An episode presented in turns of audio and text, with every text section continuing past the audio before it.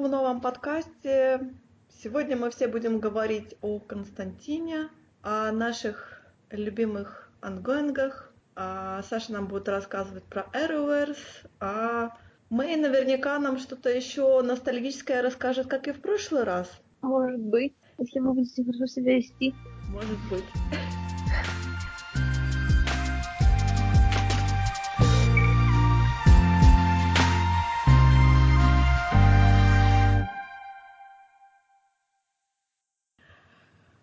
Что мы будем говорить? Сначала... Слушай, а может быть, ты все-таки расскажешь про Arrowverse, пока я все не, не забыла ничего? Хорошо. Я, Хорошо. значит, рассказываю предысторию. Вчера на YouTube я наткнулась на видео, точнее, мне в рекомендованных выпало видео, которое называется что-то там «Черная канарейка на ТВ». И сначала была «Черная канарейка» как бы в мультсериалах, а потом пошла в Arrowverse. Я насчитала их вроде аж четыре, если я не Подожди, а- боюсь соврать. Во-первых, я не видел это видео, но я просто понимаю примерно по названию и по содержанию, что там, скорее всего, показывали все воплощения канарейки, да? Да, но, кстати, а, по-моему, в Birds of А Prey... где Смолвиль? Ну вот э, э, там не было Смолвиля, там было вот именно мультфильмы, и не было ни Birds of Prey, ни Смолвиля, ничего. То есть был Arrowverse чистый. Очень странно. А, но в а, Arrowverse я сходу могу назвать три канарейки. Почему три?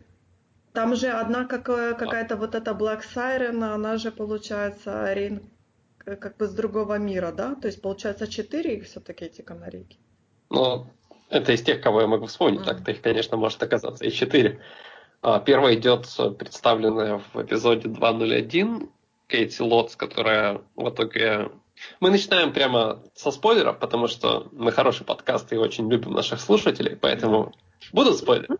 Да-да. А, начиная с 2.01 стрелы была представлена черная канарейка в исполнении Кейти Лотс, ну, по-моему, в третьем или У которой третьем вот эти её были, э, как бы она разбрасывала вот эти звуковые бомбы. Ты тоже можешь это сказать, что они типа не кричали, а именно она разбрасывала эти Да, да, звуковые что, бомбы. что у нее было это гаджеты. Да. Вот, ко- которую в итоге убили, она переродилась и стала белой канарейкой, и теперь она является капитаном команды в э, сериале «Легенды завтрашнего дня». Мы начинаем этот подкаст с правильного произношения названия этого сериала. Можете аплодировать, можете не аплодировать. Ничего, мы заметил? сделаем. Я, я не сомневаюсь. да. А После этого роль черной канарейки перешла к э, Её сестре. Да. да, к Лорел Лэнс. И она тоже играет- сначала использовала гаджеты, Если- точнее Да. не гаджеты, вот эти таблетки, ну не таблетки, а как это называется, девайсы, а потом ей она попросила Циска сделать ей ошейник. Но потом, по-моему, даже не- она, она не просила его, просто Циска был настолько сильно Впечатлен. восхищен восхищен внешностью и, в принципе, черной канарейкой, что не устоял и сделал для нее гаджет, который позволял ну, кричать. И, ну, это, кажется, типа ошейника было. Ну да. Кстати, мне, э, честно говоря, немного, немного такое, знаешь, даун сделали, э, по крайней мере, первая канарейка, она ходила и в парике, и в маске, потом как бы ее сестра ходила какое-то время в парике, а потом она начала уже бегать без парика, по-моему, что-то такое. То есть как-то был фу- полный маскарад, грубо говоря, а потом они уже так. Эх. Ну, знаешь ли, «Стрела» — это тот сериал, который с каждым годом становится все лучше и лучше, если мы говорим только о первом сезоне. Вот, и после того, как э, черную канарейку в исполнении, в исполнении Кэти Кассиди тоже убили, э, они нашли новую черную канарейку.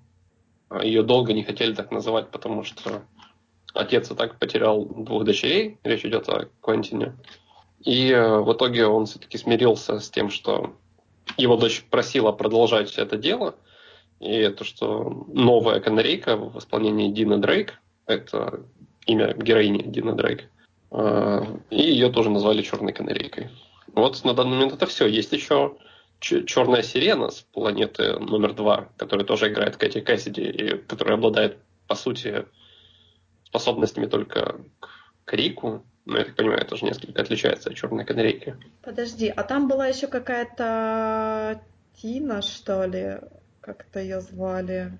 Ну, может, мы говорим сейчас опять же про Дину Дрейк, которую я только что сказал. Нет? Может быть, и Дина Дрейк. Какая-то еще была между между канарейкой и между сиреной, но ее играла не актриса, которая играла канарейку, как это совершенно другая актриса была. О, вполне вероятно, я могу забыть. Ну и как тебе те версии, которые ты видела в нарезочках на Ютубе? Ты знаешь, меня как бы... Да, Дина Дрейк. Вот я посмотрела по фотографии. Ну да, Дина... три версии, все правильно. Дина Дрейк. А ведь, видишь, Дина Дрейк, Блэк Канари, Тина Боланд. То есть я услышала Тина, а ты говоришь про Дину. То есть как бы... Угу. Почему так много имен? А, наверняка, как всегда, с другого, с другой, как это называется, вселенной или прочее. Я не помню, у нее, кажется, или было просто... Она вроде бы имя поменяла, поэтому... Там был как раз такой эпизод показан, как бы с ее участием, что убили ее мужа, и она там в какой-то пожар и прочее, и у нее проснулась эта способность внезапно. Я так... Что? Не мужа, у нее убили, а, а, а любовника, с которым она работала. Мне послушай, что она ну, кричала партнера, в смысле. Ну, хорошо, то есть... Не суть важно. Как бы. Воплощений было три, в общем, на экране. Какая мне понравилась больше всего? Канарейка из Injustice 2. Цвет. Потому что как-то мне кажется, что все-таки создатели, они никак не могли решить. Сначала они дали девайс, потом они все-таки... Почему ты называешься черная канарейка? Там было э, рассказано, почему как бы Сара Лэнс решила назваться черной канарейкой. Да черт побери, я не помню, это было пять лет назад. Я говорю, а сначала они ходили с этими девайсами, потом наконец-то они сделали ошейник, а потом уже все... Ну, я думаю, это просто вопрос бюджета.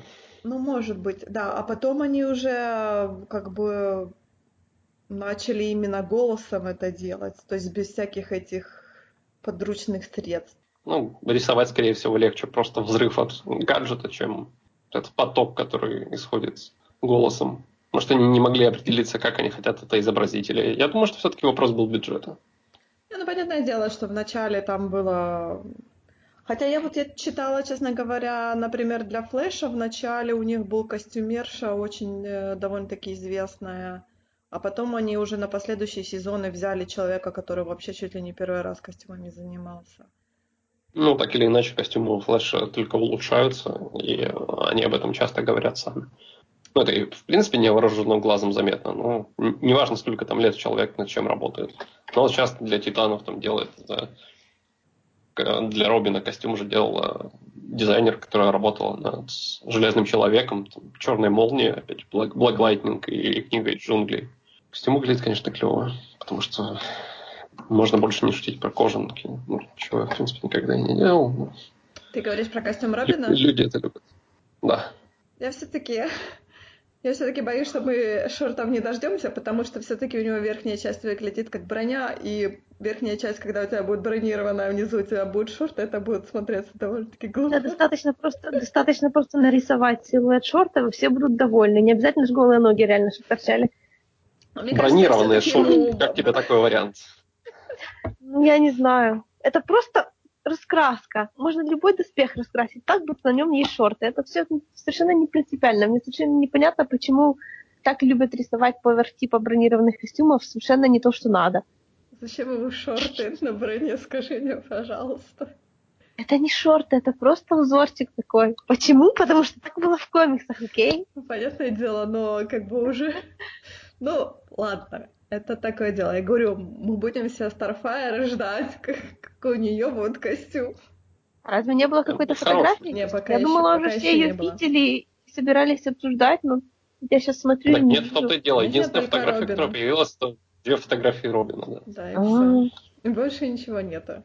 Поэтому... Потому что Одну, одну-то все ночи увидели и опубликовали, но никто не додумался сходить в Инстаграм, как это сделал я. И Почему? Второй. Додумался. Кто-то додумался быть подписан в Инстаграме на всякие эти около, ну, да. около ТВ э, аккаунты посмотреть. Ну, как бы исполнитель главной роли сам спалился, так что все хорошо. Ну, как бы, ну, понимаешь, нечего тайм полить, по сути. Я понимаю, если бы он full... Да, то, что они full... уже опубликовали, да. Да, он, если бы, я понимаю, если бы он все-таки full прикид какой-то пред... пред... представил, и мы так сидели бы... Или просто нижнюю часть, да? Лучше бы он нижнюю часть сфотографировал, больше интриги. Провокационный подкаст у нас сегодня. Да, да. Да, мы, ладно, мы все взрослые люди. Да. Знаешь, что я тебя еще хотела по Arrowverse спросить? Подозреваю, что много чего. Нет, все-таки этот Дарк Олли, кто у него жена? Кара. Оу, а, все. Теперь фотография, тот скриншот был. Тот скриншот теперь Это- мне понятен. Скриншот, который запостил Стивен Амел. А я не помню, по-моему, да. Когда они там, по-моему, Ну. целуются с Карой. Я так, Да, это он- What? да, это он. Ну да, как бы темный Оли, он немного фюрер э, Земли X. То есть он, он, он буквально фюрер, главный в нацистской Германии. Ну, по сути, во всем нацистском Фазерленде, как они это называют. А Кара его жена, да. Генерал. но зато там нету Фелисити. Там есть Фелисити. Фи- Не там. Это- это- Не, не в том Нет. мире. Там, Там тоже нет, есть? там есть. Боже мой. Только не говори мне, что он изменяет Каре с Фелисити. Пожалуйста. Нет. Что самое... а Вообще, как бы, кроссовер удивительный получился, потому что он, конечно, поделил людей на тех, кто говорит, «А, вы знаете, это лучшее, что случалось а, с супергероикой, это лучше, чем Justice League и вообще все, что вы где-либо, когда-либо видели, и на тех, кто говорит нет. Потому что, ну, это, с одной стороны, у кроссовера очень много хороших, приятных моментов. С другой стороны, там есть Фелисити. И как бы а- а- отвечая сразу на все вопросы, у людей нет проблем с Фелисити как, не знаю, как просто персонажем или а, у них нет слепой ненависти к Фелисити. И абсолютно нет ни у кого никаких претензий а, к Эмили Рикардс, которая исполняет, собственно, роль Фелисити. Абсолютно все люди, которые говорят о том, что им не нравится Фелисити, не испытывают никакой ненависти к актрисе, само собой, и они просто ненавидят то, как пишут персонажи. Поэтому вся не- ненависть людей, которые говорят, что Фелисити и вот этот сам шиппинг Алисити нужно просто закрыть и убить, это люди, которые любят шоу, но просто не- ненавидят сценаристов, которые делают ужасные вещи с сериалом «Стрела». Но да, Фелисити удивительно, но она присутствует даже на Земле X. И с этим связан просто один из, наверное, худших, не самый худший, далеко не самый худший момент, но один из них связан, когда на, при помощи нее проверяют, настоящий ли Оливер ну, типа, на, на той земле. И к этому очень много вопросов, потому что ну, как бы персонаж э, Фелисити, она еврейка, и у тебя возникает сразу просто тысяча вопросов, как а, еврейка дожила до 30 лет в концлагере и осталась жива вообще невредима. Только для того, чтобы проверить, значит, настоящий ли у них фюрер. Это очень странные приколы. Серии мы тут держим, не знаю, 50 случайных евреев на случай, если мы вторгнемся на другую землю, кто-то подменит нашего фюрера, и мы захотим проверить, и мы не сможем узнать, кого заранее, поэтому на всякий случай вот 50 человек, одна из них Фелисити. Вот, глядите, как совпало, вот она и пригодилась.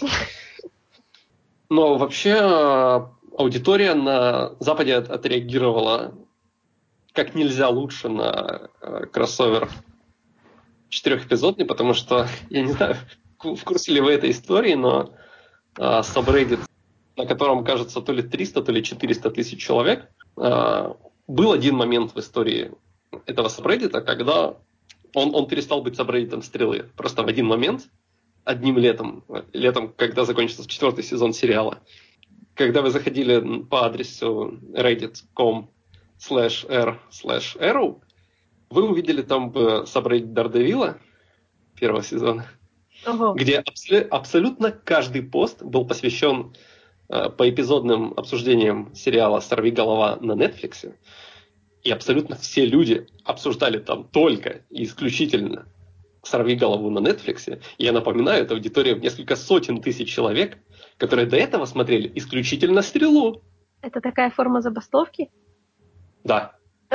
Прекрасно. То есть это даже не, не то чтобы форма забастовки, это скорее форма протеста, потому что Ну, Четвертый да, сезон. да. Упал тогда настолько низко, он как раз и заканчивался тем самым моментом, когда Фелисти уничтожала 10 тысяч человек рип населения Хевен Рока.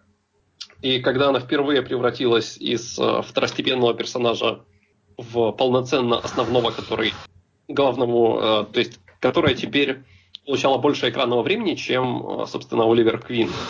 И Оливер с этого момента примерно перестал быть э, волевым персонажем, который исполнял или завещание отца, очищая город, или просто э, был стражником, который помогал избавить город от, э, ну, скажем, зла, э, преступности. Он превратился в персонажа, который бегает на побегушках у Фелисити и не может принять абсолютно никакого решения без ее разрешения. И э, с этим связан один из худших э, диалогов с ней, потому что он после того, как закончил говорить с Диглом и своей родной сестрой, он обратился к Фелисити, она на него криком просто унизила и сказала, не говори со мной, как будто я другие люди, намекая на самых близких ему людей, то есть буквально сестру. Она, ставила себя превыше остальных. И с этого момента Сабреддит уже стал не тот, то есть причина этому была не только Фелисити, там просто весь отвратительный четвертый сезон, но тогда на все лето Сабреддит превратился в Сабреддит сериала «Дардевилл», где это абсолютно честно и серьезно обсуждалась каждая серия этого сериала с теориями, идеями. В общем, никто бы не мог подумать, что что-то не так, если бы они не посмотрели в адресную строку. И в тот момент, получается, было два сабреддита сериала «Сорви голова» на Reddit.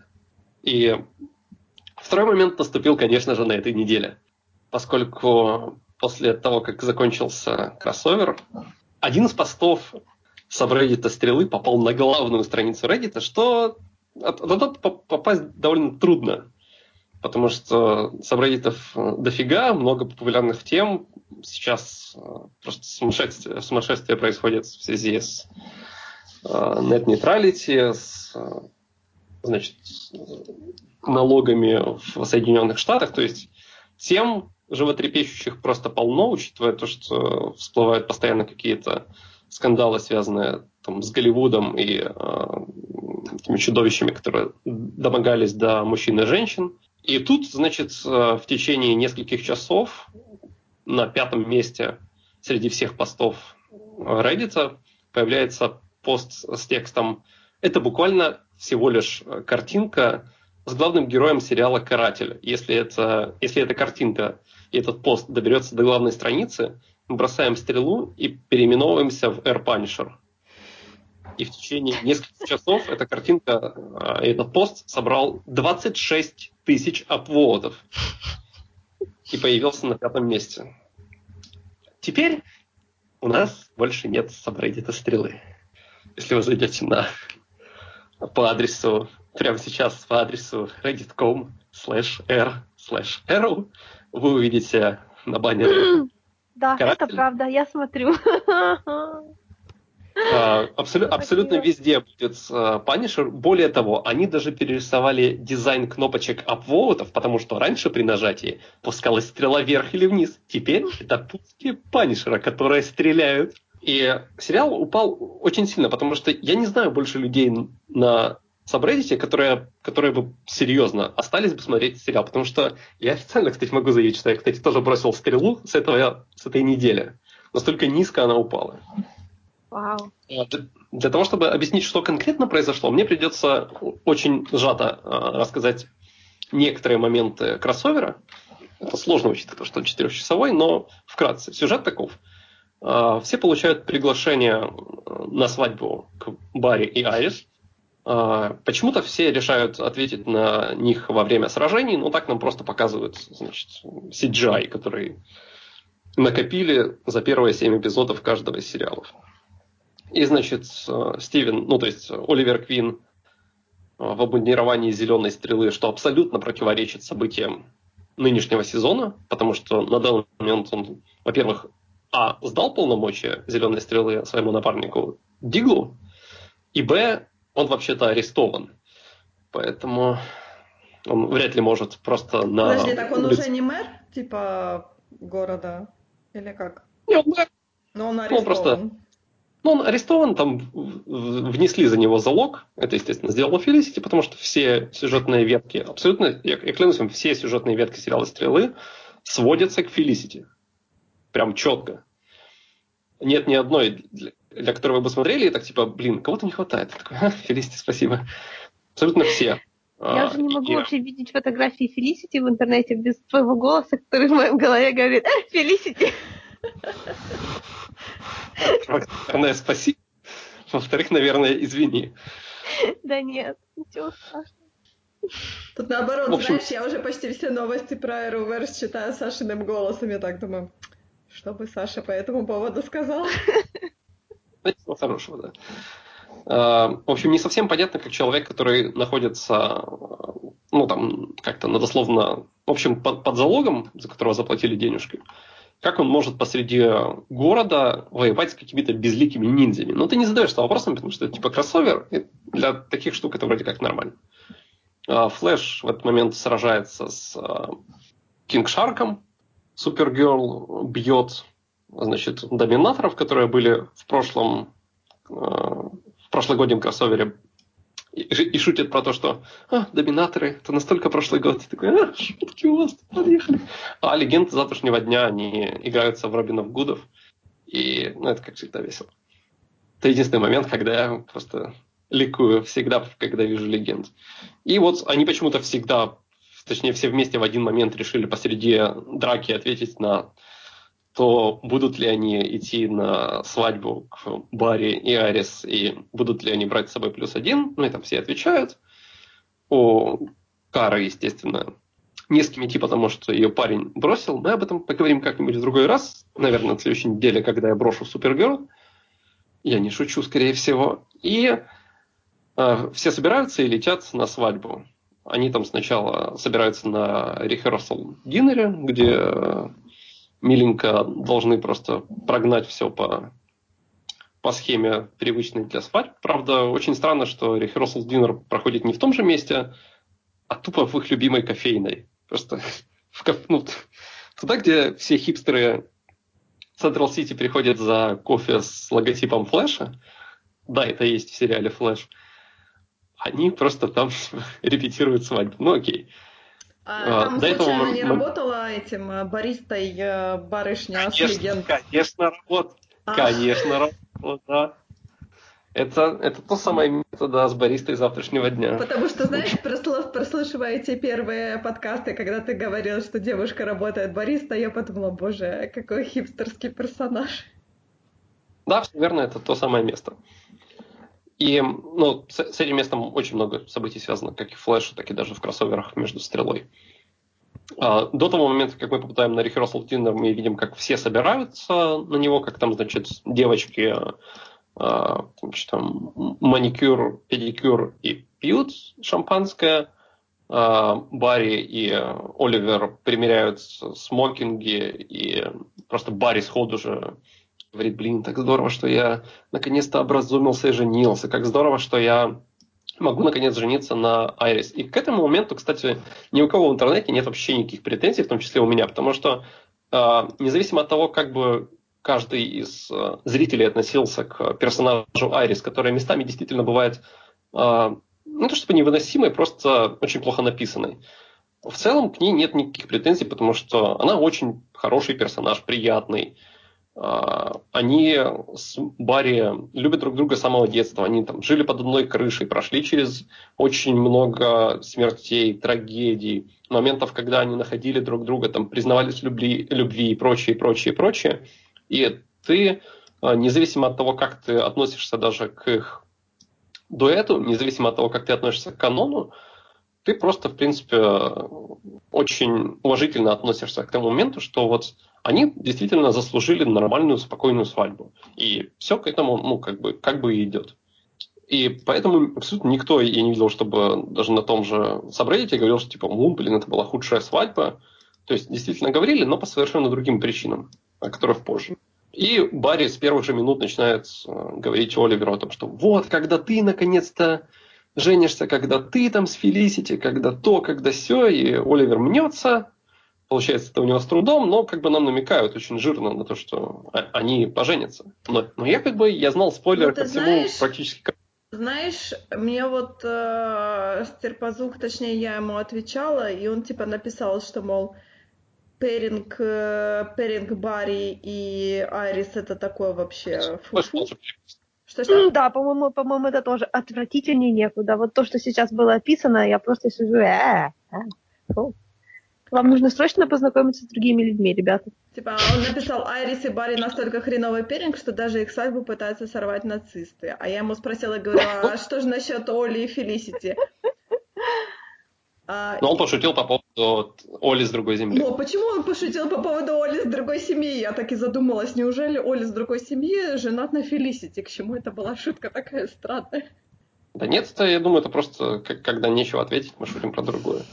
Ну, поэтому я говорю, поэтому я у тебя спросила, на ком женился Олли с другой. Нет, Олли там на Каре, как бы, и там Фелисити не пахнет и близко. На, на Циолли. А, в любом да, да, продолжай. Нет, и Барри, и Айрис, они встречались с другими людьми. Айрис в течение всего первого сезона встречается с ну, действительно там замечательным персонажем, а, у которого очень ну, интересная и трагичная судьба. Барри встречался с одной еще девушкой, и одну он типа видел одну ночь, и вообще никто не помнит. А вот с другой девушкой он встречался в течение раз, два, три, второго сезона.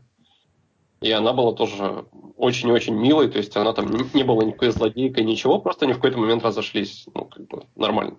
Но так или иначе, Барри и Айрис это тот, как бы, шип, пейринг, пара, как хотите, которая действительно должна быть в итоге вместе. К этому не с точки зрения канона, а с точки зрения того, как рассказывается история в этом сериале.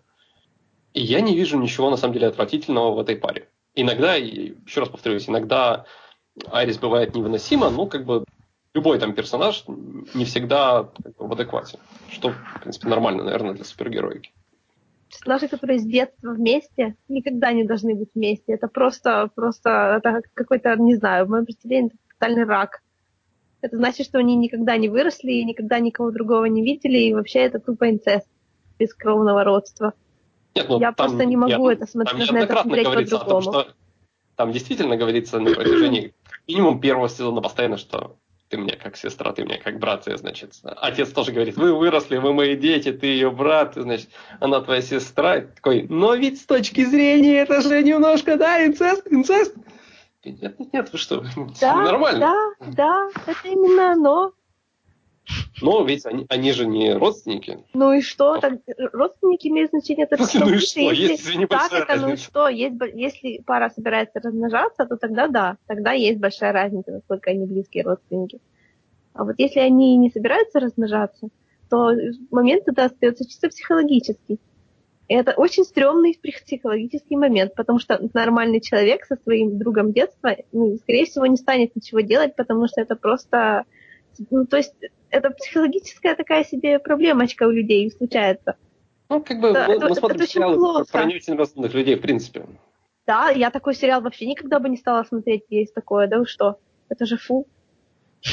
Подожди, ну знаешь, в этом контексте я вспоминаю, как ты говорила про Сакуру, что там, помнишь, там был такой момент, что одна из одноклассниц Сакуры что-то там э, то ли влюбилась я не помню в кого, в какого-то мужчину намного постарше, и ты говорила, что это вполне нормально, хоть у них такая здоровезная разница в возрасте была и прочее. Ну, понимаешь, это нормально только в контексте именно самой Сакуры, потому что там есть один момент, ты, которого, да, в, которого, которого в реальной жизни... Нормально, что я говорила, я тебе нет, пытаюсь нет. объяснить. Там есть момент, которого в нашей реальной жизни, ну, его нету вообще в принципе. Там единственное, почему это нормально, это потому что там все отношения как бы предрешены судьбой ТМ.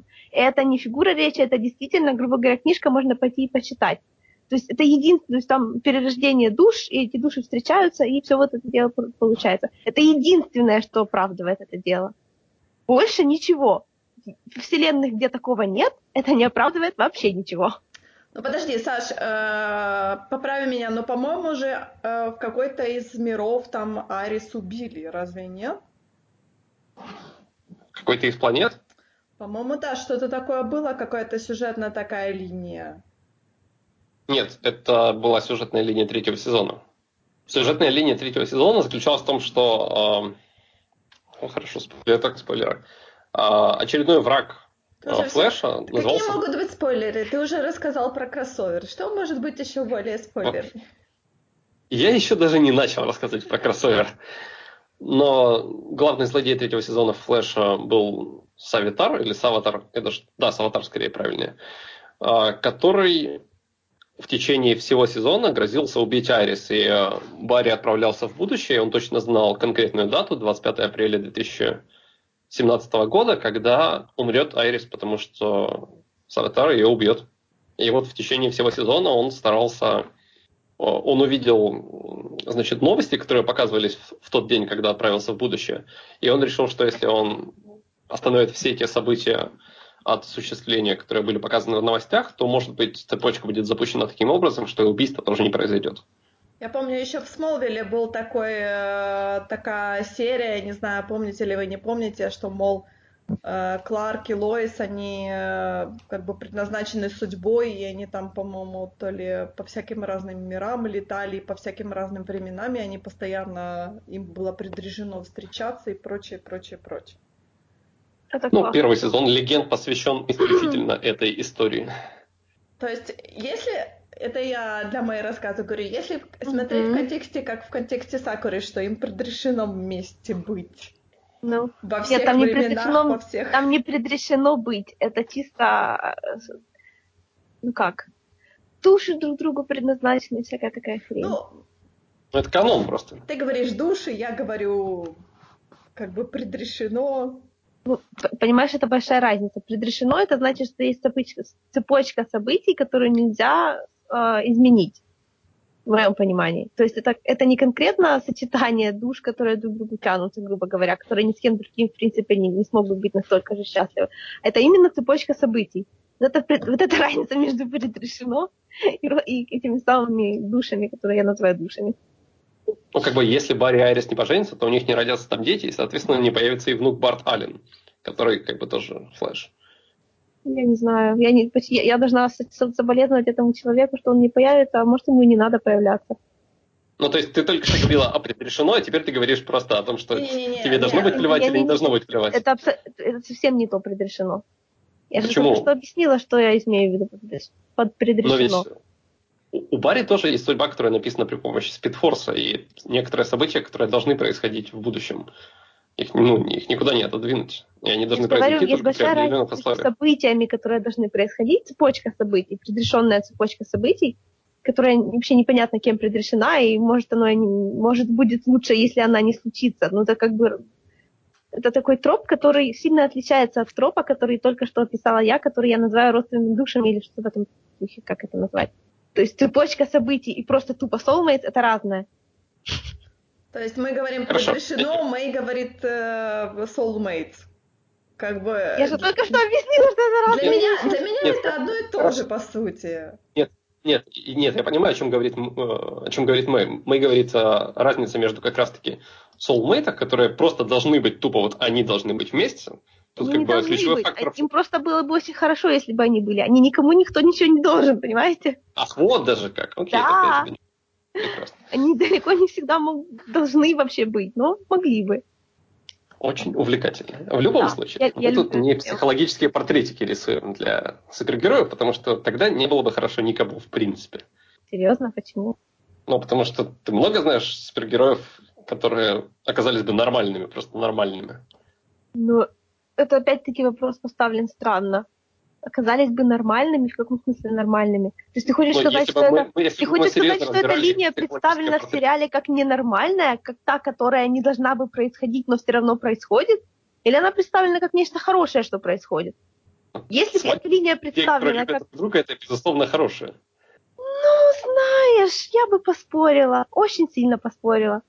Просто есть, говорю, есть большая разница между сюжетной линией, которая, ну, то есть это тяжелая, ну, то есть сюжетная линия, которая рассказывает о том, что вот происходит, может, это и не слишком хорошо, но оно все равно происходит, потому что такая жизнь.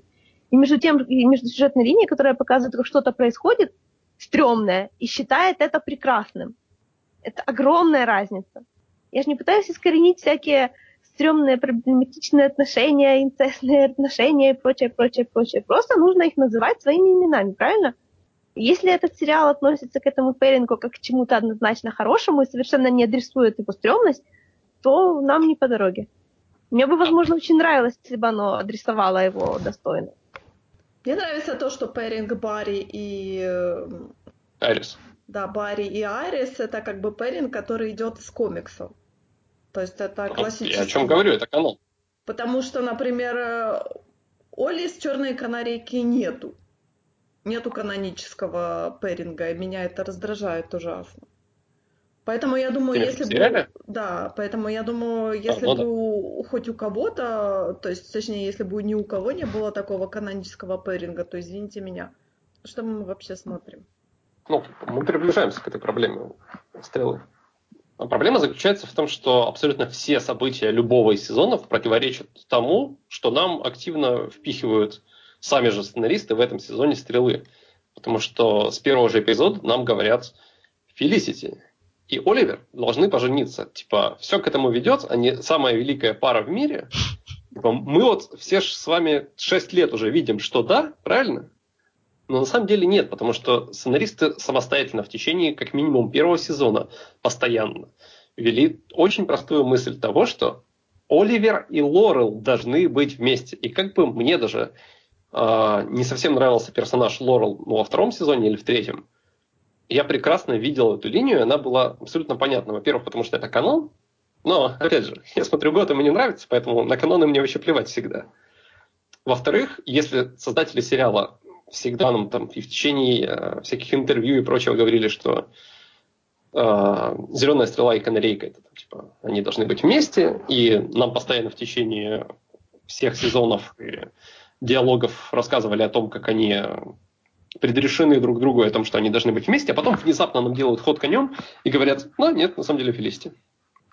Самое ужасное в этом контексте, э, прошлый, э, прошлый кроссовер с доминаторами, которые были пришельцы из космоса, способные похищать, ну, короче, они могли помещать людей в капсулу и показывали им их идеальное будущее, тем самым э, высасывая из них жизненную энергию. Я вообще не помню, в чем была суть кроссовера, но на то они как бы и существуют.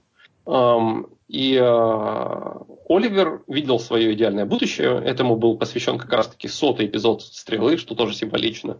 И в этом эпизоде, сотом эпизоде «Стрелы», э, значит, там зеленой стрелой был Дигл, потому что это была его, э, его главная фантазия, его главное желание, что и эту тему поднимают в новом сезоне.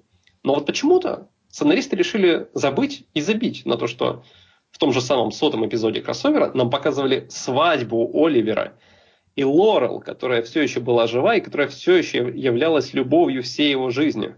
О чем нам рассказывали в течение трех сезонов с живой Лорел, потом нам рассказывали это в течение четвертого сезона, говоря в течение всего сезона, ставшую мемом фразу «Лорел бы этого не хотела». И потом нам это красивенько, так вишенкой на торте показали в сотом эпизоде кроссовера, когда, э, ну, точнее, в сотом эпизоде «Стрелы в кроссовере», когда нам сказали, что вот их свадьба, вот это именно то будущее, которое для, для себя всегда хотел Оливер. Это конкретно его вот желание и внутренние мечты. Это все, чего он когда-либо хотел быть с Лорел. Об этом нам, кстати, напоминают за один эпизод до кроссовера в этом году. Потому что Дигл разговаривает с Оливером в седьмом эпизоде и говорит ему, «А помнишь, в прошлом году там типа нас похитили? Такой, да, конечно, как можно забыть. Но вот ты был типа в идеальном мире. Я был зеленой стрелой, как видишь, благодаря тебе я ей и стал в реальной жизни. И ты был типа в идеальном мире. И ты такой, ну блин, здорово, помните, Лорел. Что происходит в следующем эпизоде? Свадьба. Но только не между Лорел, а между Фелисити. И ты такой, ребят, может быть, вы все-таки будете писать сценарий все вместе, а не типа, у нас тут один человек пишет постоянно какой-то фанфик про девочку Фелисити и про Оливера, потом его выгоняют, и приходят нормальные люди писать сценарий, потому что именно так и выглядит кроссовер. Так или иначе, к нему мы и вернемся. Происходит, э, соответственно, уже репетиция свадьбы. И вот с этого момента все идет под откос. Потому что они, все, в общем-то, общаются между собой. Миленько, Мик, Хитвейв выпивает, белая канарейка и сестра Супергерл Алекс. Они пьют друг с другом и буквально в, в течение репетиции просто уходят за угол и уже начинают форплей.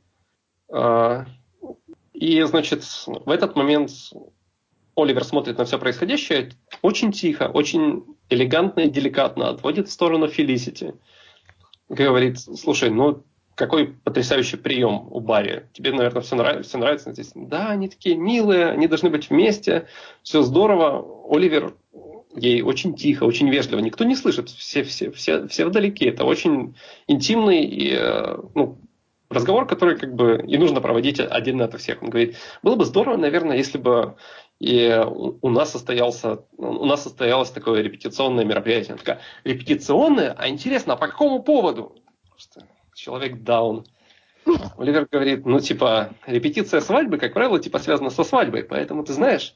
И она такая, а, да, здорово. Какой свадьбы? Он такой, ну, знаешь, нашей с тобой было бы неплохо, если бы мы один день поженились. Ты же хочешь этого? Ты же, ты, ты, ты же хотела бы? Она просто стоит глазками, клипает, говорит, а, Фелисити, бла-бла-бла, такая-то смог. Может быть, ты типа, рассмотришь варианты и выйдешь за меня замуж? Она такая, нет. Он такой, нет. Она такая, да-да-да. Что, да-да-да, ты, ты согласна? Говорит, нет, ну да, да, да, нет, нет, да-да-да, да-да. Можно, пожалуйста, конкретнее, пожалуйста? Выбери один из ответов, типа, оба не подходят. И она говорит, нет, я не выйду за тебя замуж. Говорит, почему? Не хочу. В смысле не хочу? Мы с тобой обручились два года назад. В смысле не хочу? Что не так? Ты же мне постоянно говоришь, что ты меня любишь. Это так? Он говорит, да, конечно, люблю. Ну а почему ты за меня не выйдешь? В чем, в чем проблема? Что, что не так? Может, я что-то делал не так? Может, я давлю на тебя? Говорит, да просто забей, просто забудь на, о, об этом разговоре. Этого разговора никогда не было. Такой, ну почему? Объясни мне, пожалуйста. Я, я люблю тебя, ты понимаешь, что это очень больно. Просто скажи мне, почему нет или как поговорить. И этот момент абсолютно спокойный, действительно, разговор. Фелисити а, делает глубокий вдох и кричит на весь зал. «Оливер, я никогда не выйду за тебя замуж!» И несколько портит rehearsal dinner. И, и уже к этому моменту, как бы, у людей возникают серьезные вопросы. Что не так с этой конченной, извините меня, Фелисити? Потому что ты находишься на свадьбе других людей, тебя вежливо отвели в сторонку для деликатного, интимного разговора. Какого черта ты на весь зал унижаешь человека и говоришь, что ты никогда не выйдешь за него замуж? Это несколько, не то чтобы лицемерно, это просто мерзко. Так, ну, так нормальные люди просто не поступают. Тем более, учитывая ваше прошлое, учитывая то, что ты сто раз ему за сезон говоришь, что ты его любишь, вы вместе спите, вы были обручены, какого хрена? То есть никаких объяснений, ни ничего. В течение, если мы сосредоточимся исключительно на этой линии, то в течение остальных двух частей кроссовера, из четырех, я правильно считаю, а, нам показывают, как а, Оливер страдает и мучается, ему все говорят, блин, ну не повезло, бывает, все нормально.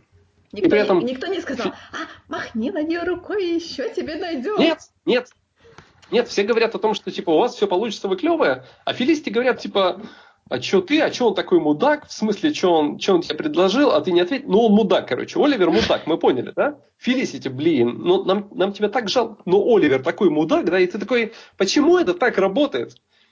И проблема заключается даже, э, вот я помню, когда мы в первый раз обсуждали с моей Супергерл, и я тогда сказал, что Супергерл это сериал про феминизм, ты справедливо мне ответила, что нет, он абсолютно про другие темы, но и вы наверняка э, тоже видели, как и наши слушатели часто натыкались на то, что люди говорят, что Супергерл это сериал про феминизм, а им справедливо отвечают, что нет, ни хрена. И типа люди, наверное, потом подозревают, что э, кто-то понимает неправильно, что такое феминизм, и воспринимают, что, значит, любой сериал, в котором главная героиня это девушка, это значит типа, по умолчанию про феминизм. Но нет, проблема заключается не в этом. Проблема заключается в том, что создатели сериала, исполнители главной роли раз за разом в интервью говорят, вы знаете, Супергерл такой хороший сериал про феминизм и важные темы. Именно поэтому все настолько плохо. И именно поэтому люди говорят, что типа, вы знаете, там как-то не очень красиво все рисуют в сериале про феминизм. А потом другие люди отвечают, так он же не про феминизм. Но сценаристы несколько иного мнения. И с Фелисити тут примерно та же самая штука получается. Сценаристы все еще уверены, что они сейчас рисуют очень сильную женщину, поскольку Фелисити настолько сильный персонаж, что абсолютно все главные злодеи в жизни Оливера Квина делали комплимент Фелисити. Они могли ее никогда в жизни не видеть в принципе. Например, Девстроук, один из как бы самых злых персонажей, самых таких, ну, он типа убийца как бы заказной он был под э, влиянием Миракуру. Это, это, скажем, зелье, вирус. Да, очевидно. А, какой-то японский препарат, который превращает человека просто в зверя, при, при, при, при действии которого Слейд убивал реально направо и налево, всех Короче, подряд. берсерком был. Да. И а, когда ты видишь Девстроука буквально три эпизода назад, который не видит Фелисити, а, они вообще встречаются с Оливером, чтобы значит, найти сына Девстроука и там, вытащить его из какой-то передряги в какой-то нарисованной как бы России. Девстроук говорит, ну а как ты там со своей Фелисити? Блин, тебе так с ней повезло. Как, как она, он, он буквально это говорит, типа, как тебе повезло от, от, отхватить ее? Как она вообще тебя терпит? Как ты? И Оливер такой, да, она замечательная. И ты, блин, такой, типа, серьезно? Вы сейчас самого просто брутального персонажа, который убивает всех подряд. Вы такие, ой, ну вы такие миляшки. И в этом проблема. В Фейсбуке в группе я убил больше 10 тысяч человек. Может быть, но проблема заключалась в том, что а, раз Аль-Гул делал комплимент Фелисити. Раз, Аль, Гул. Еще вопросы будут, как бы? Я более как бы зловещего персонажа в принципе не могу придумать. Раз Аль Гул Какая говорил, типа, я пон... получилась злодейка, вы только представьте. Ну, она и так уничтожила, по сути, сериал. Ну, это не считается. По-моему, она то, слишком что, то, мерисюшная, слишком то, она что не сюжетом правдой, не является правдой. То, что сюжет не адресует, не является его составляющей.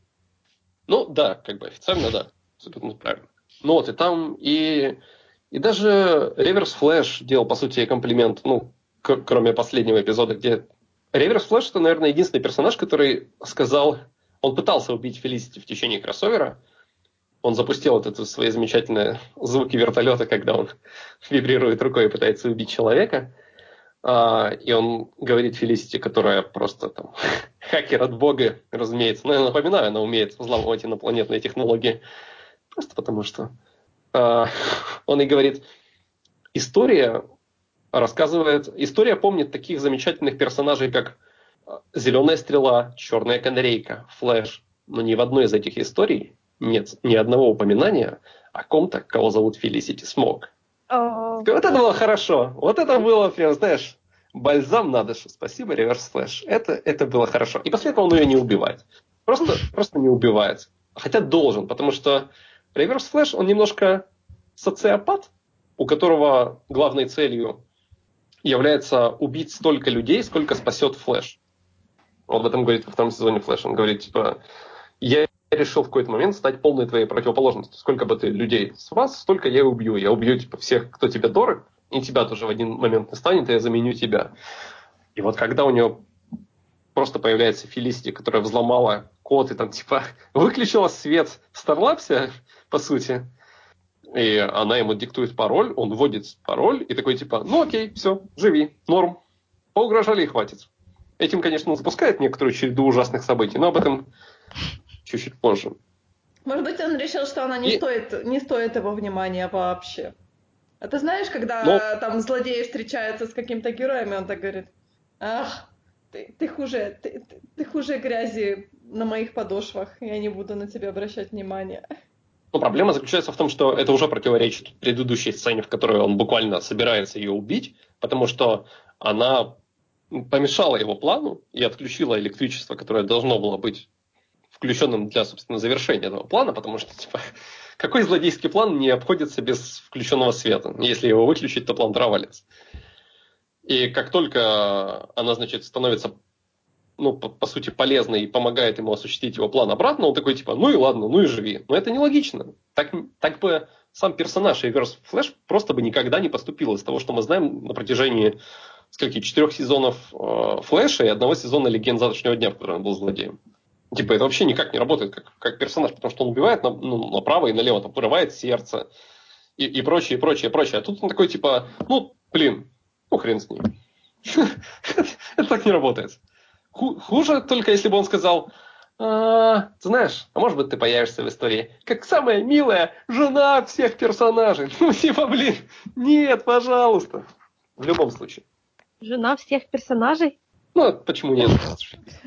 Она, она, она взломает базы данных и будет числиться женой каждого персонажа. Это, в принципе, вполне, как бы, знаешь, правдоподобный арк для этого сериала на данный момент. И вот, значит, проходит этот э, rehearsals dinner, и уже начинается сама церемония свадьбы. Все, все идет прекрасно. При этом они, конечно, э, портят то, что выстраивали в течение сезона Флэша, потому что нам обещали, э, что, значит, э, свидетелем на свадьбе будет Циска, свидетельницей Кейтлин. Но по факту, я думаю, вы догадываетесь, кто были свидетелями. Свидетельницы это Оливер и Фелисити, разумеется.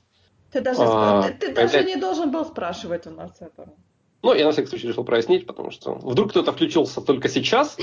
Такой, о ком там сериале говорят? Ой, там, наверное, что-то интересное. Это Нет, подкаст о Фелисити. Она бы хотела этого. Сейчас было очень больно. Прям удар в самое оно. Уже э, перед тем моментом, когда Барри и Айрис должны начать произносить клятвы, этот священник говорит, ну а теперь, если есть кто-то, кто... Ну, традиционно эта фразочка о том, что если кто-то есть возражающий, потому что эти двое должны пожениться я, я сейчас, или замолчи навеки, ну, в этом моменте мы отключаем мы, и никто ничего не говорит, но просто луч э, взрывает этого священника, он просто, ну, типа, испепеляется. И происходит, собственно, нашествие нацистов, полном обмундировании. Это реально здорово, отлично, это даже без слов, просто так кто-то сделал, а не сказал. Как это, язык жестов. Очень трогательно, ну, знаешь, да? Продолжай. Шоу Don't Talk, как бы, все по классике.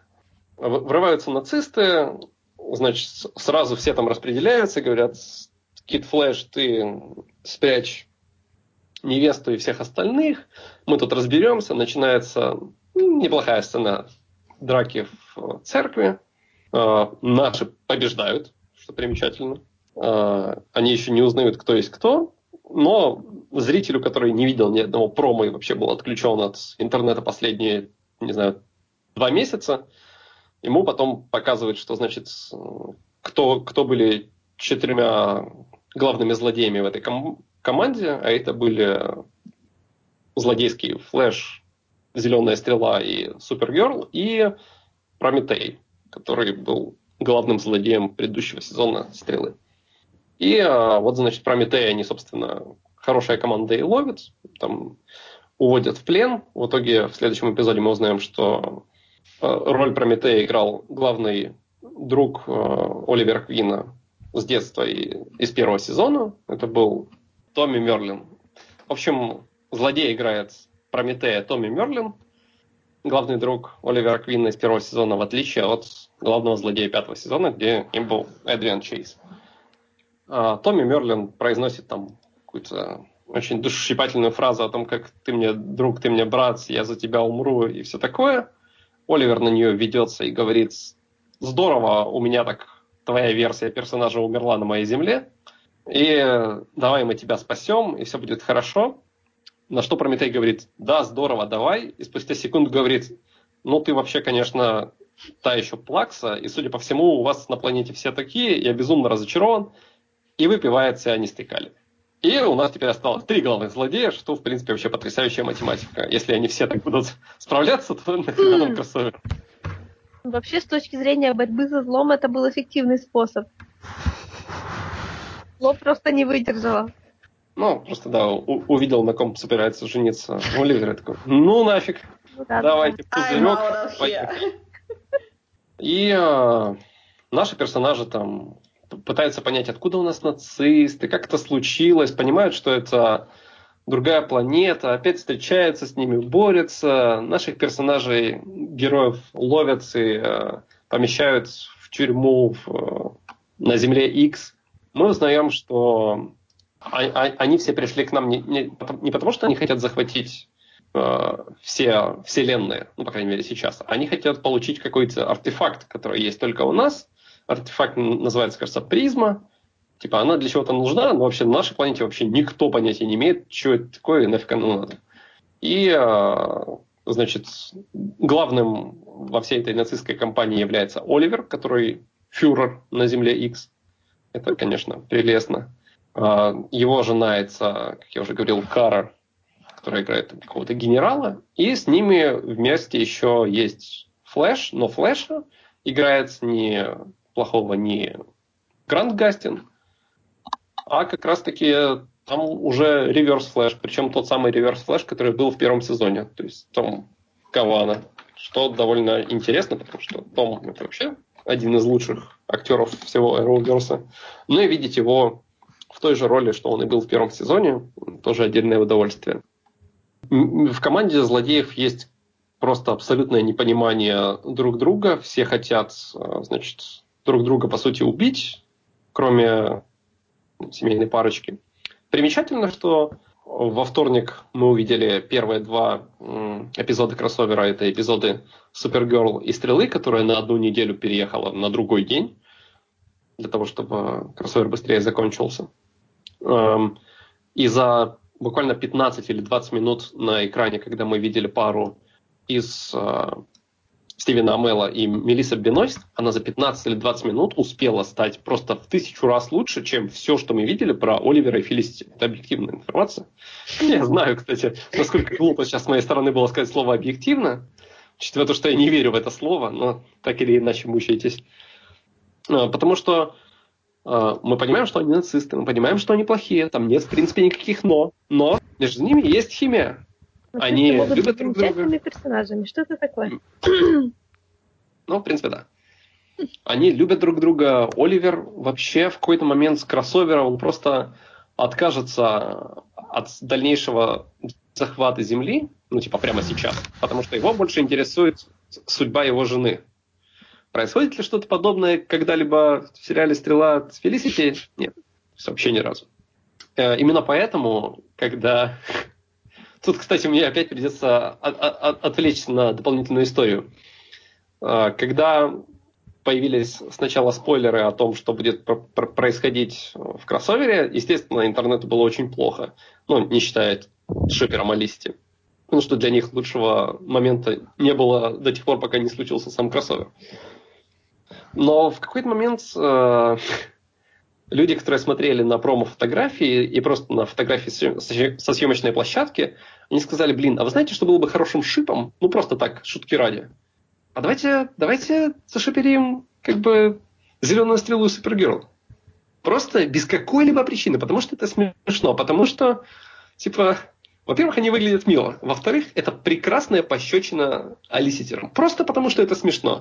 Мы мы разумные люди, мы не будем никому слать угрозы, мы не будем никому говорить, ах, ах, ах, там типа на самом деле он, он женат на другой женщине и писать какие-то плохие вещи жене Стивена Амела, как это постоянно делают э, алистеры. Мы, мы не будем ничего этого делать, мы просто будем постить какие-то фоточки и фотошоп с этими двумя, исключительно ради шутки.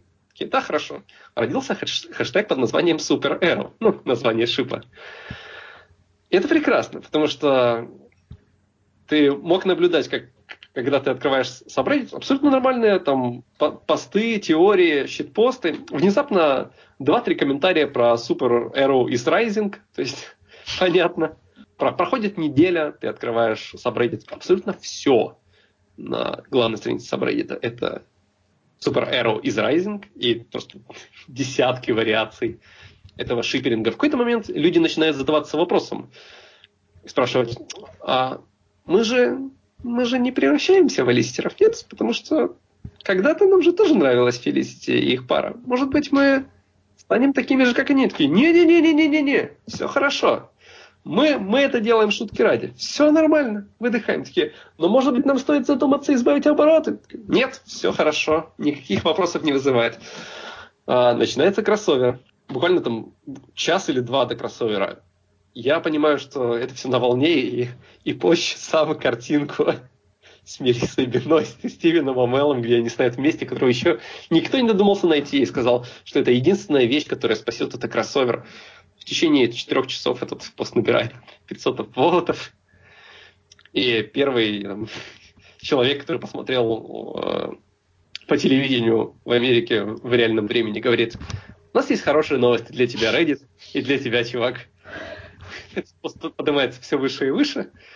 И в течение суток, э, когда прошли первые два эпизода, то есть когда еще, когда еще все было хорошо, и когда главной парой была пара Оливера и Кары, которые действительно смотрелись очень здорово. Они отвратительные люди, но они потрясающие персонажи, которые смотрятся вместе невероятно мило и здорово. Reddit ликовал как никогда. Он говорил, ребят, смотрите, Фелисити сказала нет, значит, все пойдет хорошо, все пойдет не так. Смотрите, это здорово, они же вместе. В этот момент я периодически приходил и напоминал, ребят, кроссовер еще не кончился, еще две части. Нам будет очень и очень плохо. Ну, а потом проходят сутки, да, 26 постов, 26 тысяч апвотов и Air Punisher. Так что, когда, когда Subreddit э, увидел то, что произошло на экране, и они поняли, что это ровно то, о чем они шутили уже месяц, такие, блин, как здорово. Когда они на следующее утро увидели твит Стивена Амела, который решил из всех кадров кроссовера выбрать только тот, где он целует Кару, и написать о том, что этот момент, о котором он мечтал очень давно, и он был очень доволен быть... Э, ему очень нравится быть на том корабле, который представляет, капитаном которого является Кара. И я напомню, что корабль на английском это шип. И я напомню, что Стивен Амел очень часто общается с фанатами и знает абсолютно все про алиситеров. И он абсолютно точно знал про хэштег Super Arrow. И так очень смешно потроллил алиситеров. Потому что если вы открывали реплай к этому твиту, скорее всего, вы увидели что-то из серии э, «Стивен, почему ты пропагандируешь нацизм?» «Стивен, ты что, оконченный?» и прочее. Ну, то есть это сработало, да. Но это сработало и в обратном направлении, потому что спустя сутки Reddit и интернета стало очень плохо, потому что спойлеры абсолютно все осуществились. Они спасаются с планеты X, а, они узнают, что главным, а, главной целью похищения вот этой вот призмы были две вещи. Первое – это создание машины, которая способна починить все 53 вселенные и э, пространство и время. А, они, в общем, нацисты строили Wave Rider. Wave Rider – это космический корабль, который путешествует сквозь пространство и время, является средством для перемещения персонажей в легендах завтрашнего дня. Если говорить чуть более проще, это TARDIS мира Arrowverse. И вот, типа, нацисты хотели сделать ее злую, и они ее сделали. Эту штуку в итоге уничтожают и узнают о том, что был еще второй план, э, который заключался в том, чтобы вырезать сердце у нашей Супергерл для того, чтобы поставить ее этой или Овергерл, или Убергерл, я не помню, какое корректное название нацистской, потому что она умирала из-за того, что там типа солнце неправильно работает у них на планете. Ну, естественно, оба плана проваливаются. Э, в ходе этого кроссовера уже ближе к финалу умирает один из э, главных персонажей сериала «Легенда завтрашнего дня». Э, к смерти и выводу этого персонажа из сериала нас в течение всего сезона, точнее даже пол половины сезона «Легенд завтрашнего дня», то есть 8 эпизодов нас готовили к этому моменту. Никто не знал, что так будет. Все знали, что э, актер уходит играть на Бродвей, но никто не знал, как, собственно, все закончится, как закончится для него история. Там, значит, ему и так как он является одной из двух частей Firestorm, для него там разрабатывали и сыворотки, чтобы как-то разлучить этих персонажей, потому что если их просто поместить в разные временные рамки, тогда случится немножко ядерный взрыв, и будет все очень плохо. И э, разрабатывали там и сыворотку, и прочее, прочее, прочее. В какой-то момент придумали сыворотку, которая лишит обоих участников сил, но так как второй участник Firestorm очень хотел быть супергероем и в команде Легенд завтрашнего дня продолжать э, спасать время и историю. Э, в какой-то момент э, даже была придумана сыворотка, которая даст вот этому молодому парню способности паука, о чем говорят в кроссовере, когда Мартин Штайн говорит Джексу, смотри, Cisco разработал суперсыворотку, ты выпиваешь ее, и ты как бы, мы, мы с тобой лишаемся любой э, психологической и биохимической связи, и у тебя будут способности паука. Но сразу небольшая ремарочка. Э, поднимать предметы в 10 раз выше тебя ты не сможешь, ну, точнее, тяжелее тебя в 10 раз ты не сможешь. Э, прыгать и, и пускать из рук паутину тоже ты, в принципе, не сможешь. И Джекс говорит, ну а паучье чутье, оно-то останется? Он говорит, нет, Подожди, а какие у меня способности будут? Ты будешь... Ты, ты сможешь липнуть к предметам. Ты, ты, типа, ты типа серьезно сейчас? Он такой, ну да, это же потрясающе. Ты сможешь карабкаться по любым поверхностям, в любых условиях. Ты сможешь просто прилипать. Говорит, и что я буду? Удивительный прилипчивый человек? Нет, нет, нет, старик, давай-ка мы этого делать не будем. Ну и значит, вот этот персонаж, старик, умирает. С этим связано, наверное, самый драматический вот, э, пер персонажа, который когда-либо происходил, как минимум в Arrowverse и как максимум в супергероике на телевидении. Потому что, я признаюсь вам честно, я никогда, никогда еще в своей жизни так сильно не рыдал над смертью персонажа в комикс э, экранизациях на телевидении.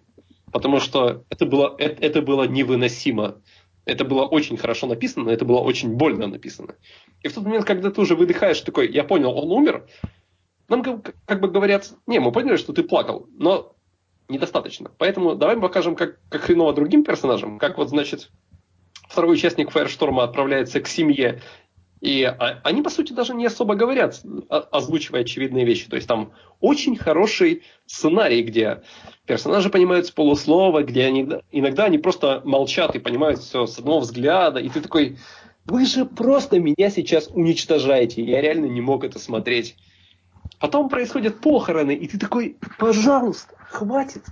В смысле, вы, вы делаете все абсолютно правильно. Вы уделяете этому настолько много времени, насколько этот персонаж этого заслуживает, насколько эта линия этого заслуживает. К тому же вы это делаете в последней части кроссовера, э, то есть в эпизоде «Легенд завтрашнего дня», частью которых этот персонаж и являлся. То есть вы вам вообще нет, нет, нет никаких претензий с точки зрения сценарного мастерства. Ну что ж вы делаете, мрази, как бы? Другой вопрос возникает. Насчет После паука. Этого да. Я наконец-то нашла, где вклиниться. Да, да, Насчет извини, паука. Я... У DC есть персонаж под названием Черный паук, который действительно прилипает к некоторым вещам. Он, правда, наемный убийца и нехороший чувак, но он был в Young Justice. Он был очень эпизодично, но он там был. Его еще озвучивал Джош Китон, который как раз до этого был больше всего известен, э, собственно, Питером Паркером в Marvelous Spectacular Spider-Man. Так что вот, DC с пауками тоже есть. Это интересно. Особенно интересно, что об этом смешно шутят, потому что уже не в первый раз за этот сезон Arrowverse нам просто в открытую называют или комиксы Marvel, или персонажи Marvel, или очень об этом смешно шутят, потому что персонаж говорит Amazing Sticky Man. У этого черного паука у него что-то типа паутины есть.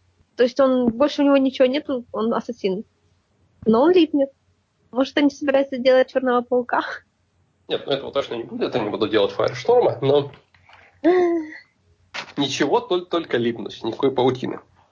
В общем, да, персонажи э, собираются все вместе, э, опечаленные горем и, и потерей одного из своих. Это дает им достаточную мотивацию, чтобы победить злодеев. Э, злодеев они побеждают.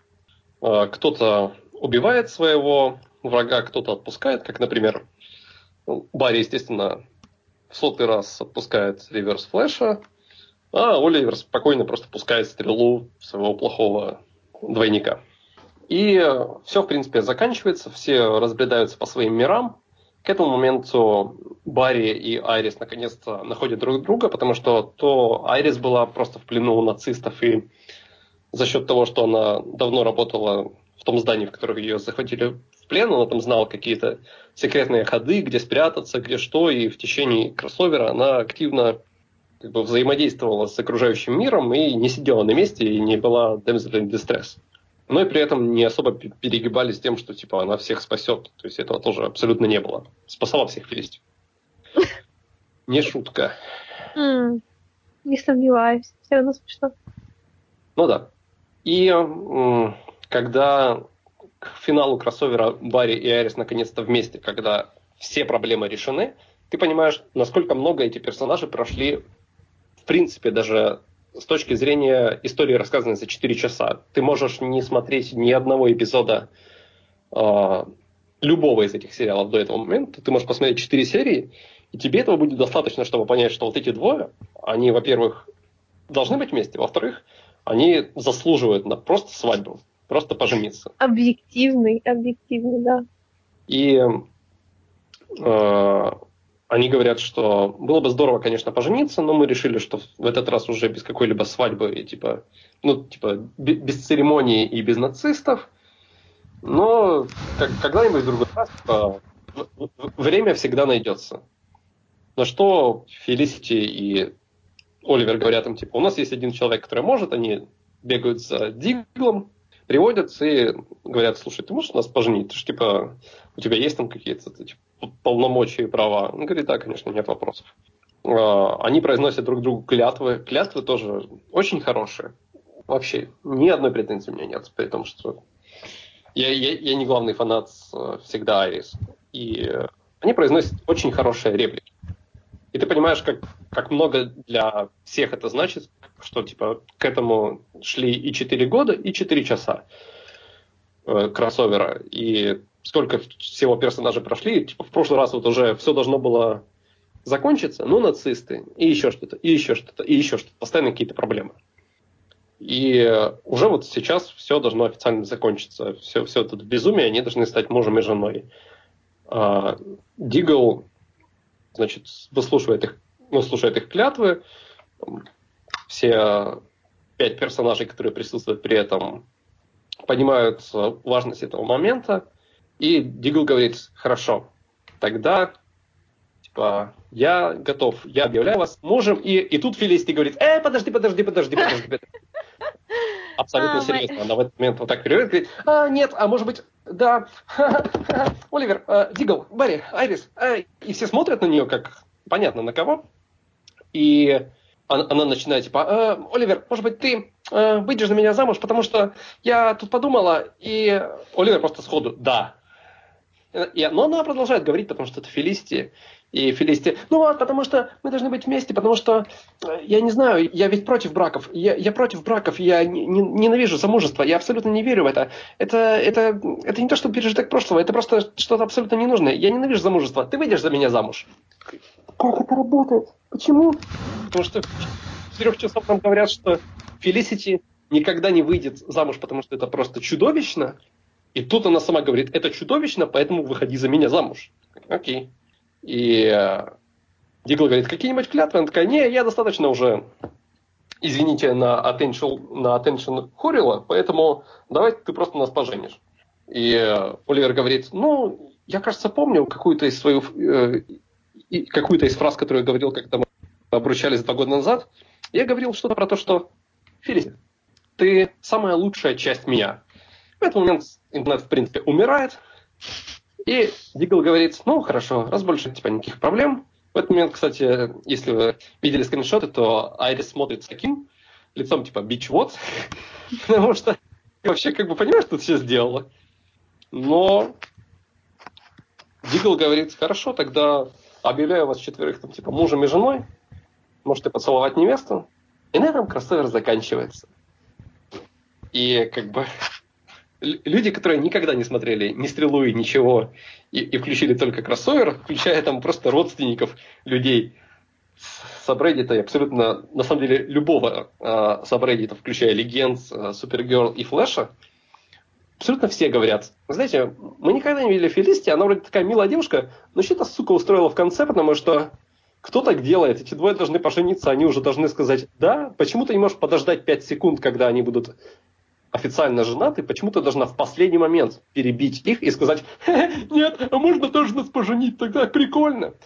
Самое хреновое в этом является то, что в следующем эпизоде, который является финалами, э, мидсезон финалами для каждого из э, сериалов Arrowverse, э, значит, сериал, э, эпизод Флэша будет посвящен просто его главному противнику этого сезона, который за эпизод до кроссовера произнес следующую фразу своей напарнице, когда она спрашивает, слушай, а ты что, не собираешься им испортить свадьбу?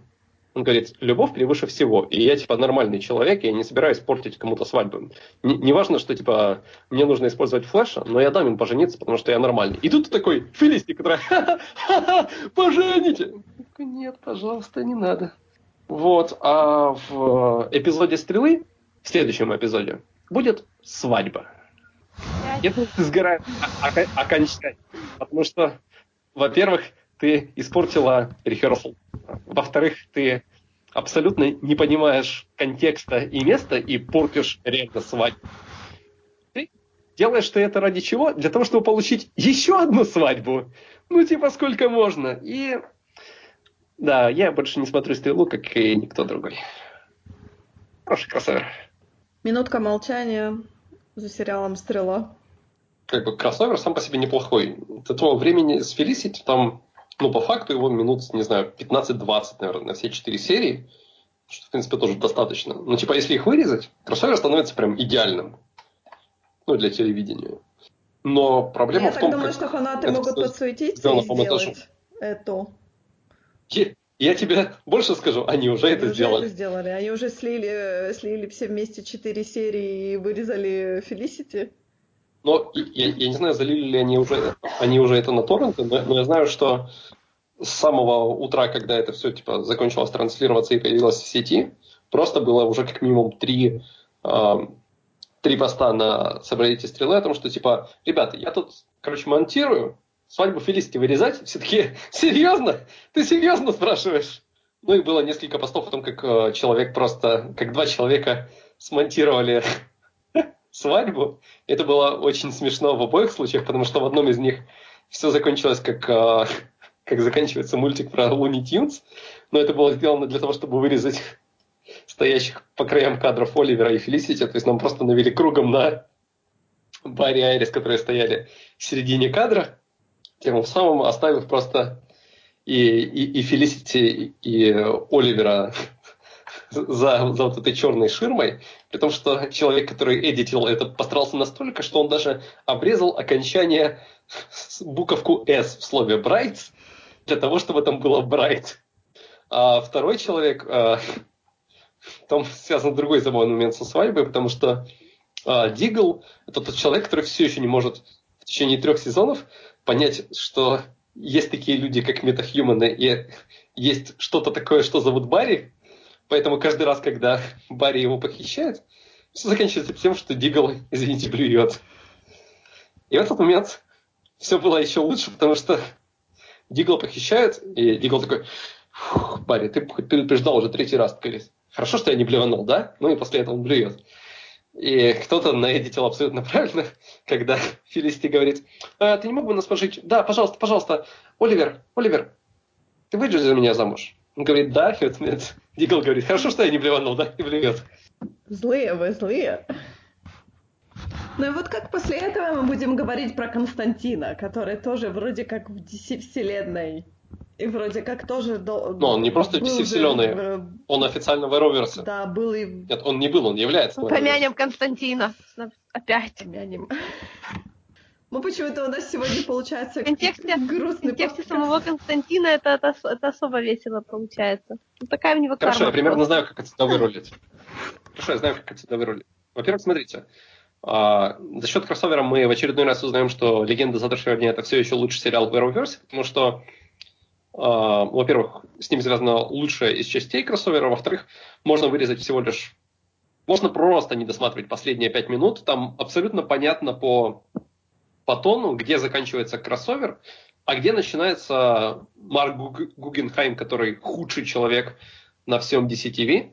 И я это говорю с осознанием того, что есть еще такой человек, как Эндрю Крайсберг, который домогался до 19 мужчин и женщин. Но я говорю в другом контексте. А, который э, Марк Гугенхайм, это тот человек, который все время продвигал, э, собственно, шип Фелисити и Оливера, и называет нечто, не- неким органическим, значит, органической парой, как он кажется, говорил. По- Поэтому Поэтому, если вы когда-либо увидите слово «органик» в контексте стрелы, это всегда значит, что это очень плохо, это значит, что это всегда про Фелисити. И э, забавно, что люди шутили о том, как, как писался сценарий каждому из эпизодов из серии «Так, что тут у нас? Мы, мы пишем про Супергерл, ну-ка дайте мы вставим сюда про, значит, Фелисити и Olicity, им говорят, нет, идите в баню, мы пишем про Супергерл. Такие, ну хорошо, следующий эпизод наш, э, эпизод Стрелы, по сути, сосредоточен только на этой теме. Потом идет Флэш, и Флэш говорит, идите в баню, мы пишем только про, Флэш, про Флэша, и там тоже Фелисити, только на фоне мелькает, на фоне Арис. И, значит, «Легенда завтрашнего дня», где вообще просто лучшее, что случалось с Arrowverse, как, как эпизод, так и весь сериал. И когда все заканчивается, когда, знаешь, как будто сценаристы отвернулись на минутку, там такая, такая вот, знаешь, просто горечь в течение двух минут финальных, где все это происходит, и видно, что реально как будто все отвернулись, и Марк Гугенхайм такой, а потом они поженились и испортили всем свадьбу. Но это доказывает, что «Легенда завтрашнего дня» сериал, который нужно смотреть, потому что э, нам рассказали историю одного из персонажей и, по сути, убили его, и нам впервые, наверное, за всю историю Arrowverse не то чтобы не было плевать, нам реально было очень плохо от того, что мы потеряли этого персонажа. И, э, во-первых, два момента, что каждый из сабреддитов всех четырех сериалов, участвовавших в кроссовере, написали несколько постов о том, что мы не знаем, кто такая Фелисити, но, пожалуйста, убейте ее. При том, что мы не смотрим даже сериал «Стрела», но ее нужно убить. Как персонажа, разумеется. И при этом точно так же все э, сабреддиты, участвовавшие в э, кроссовере, написали о том, что давайте помянем этого персонажа, типа мы его практически не знали, но типа, его гибель была несравнима ни с чем, и нужно отдать дань уважения этому персонажу. И действительно есть чему отдавать. Более того, есть еще другой положительный момент. А, Кроссовер представил нам нового персонажа, а, сериал про которого стартует, кажется, зимой. И я говорю об анимационном сериале и о персонаже Рэй, который Freedom Fighter. То есть на данный момент в Arrowverse 8 сериалов.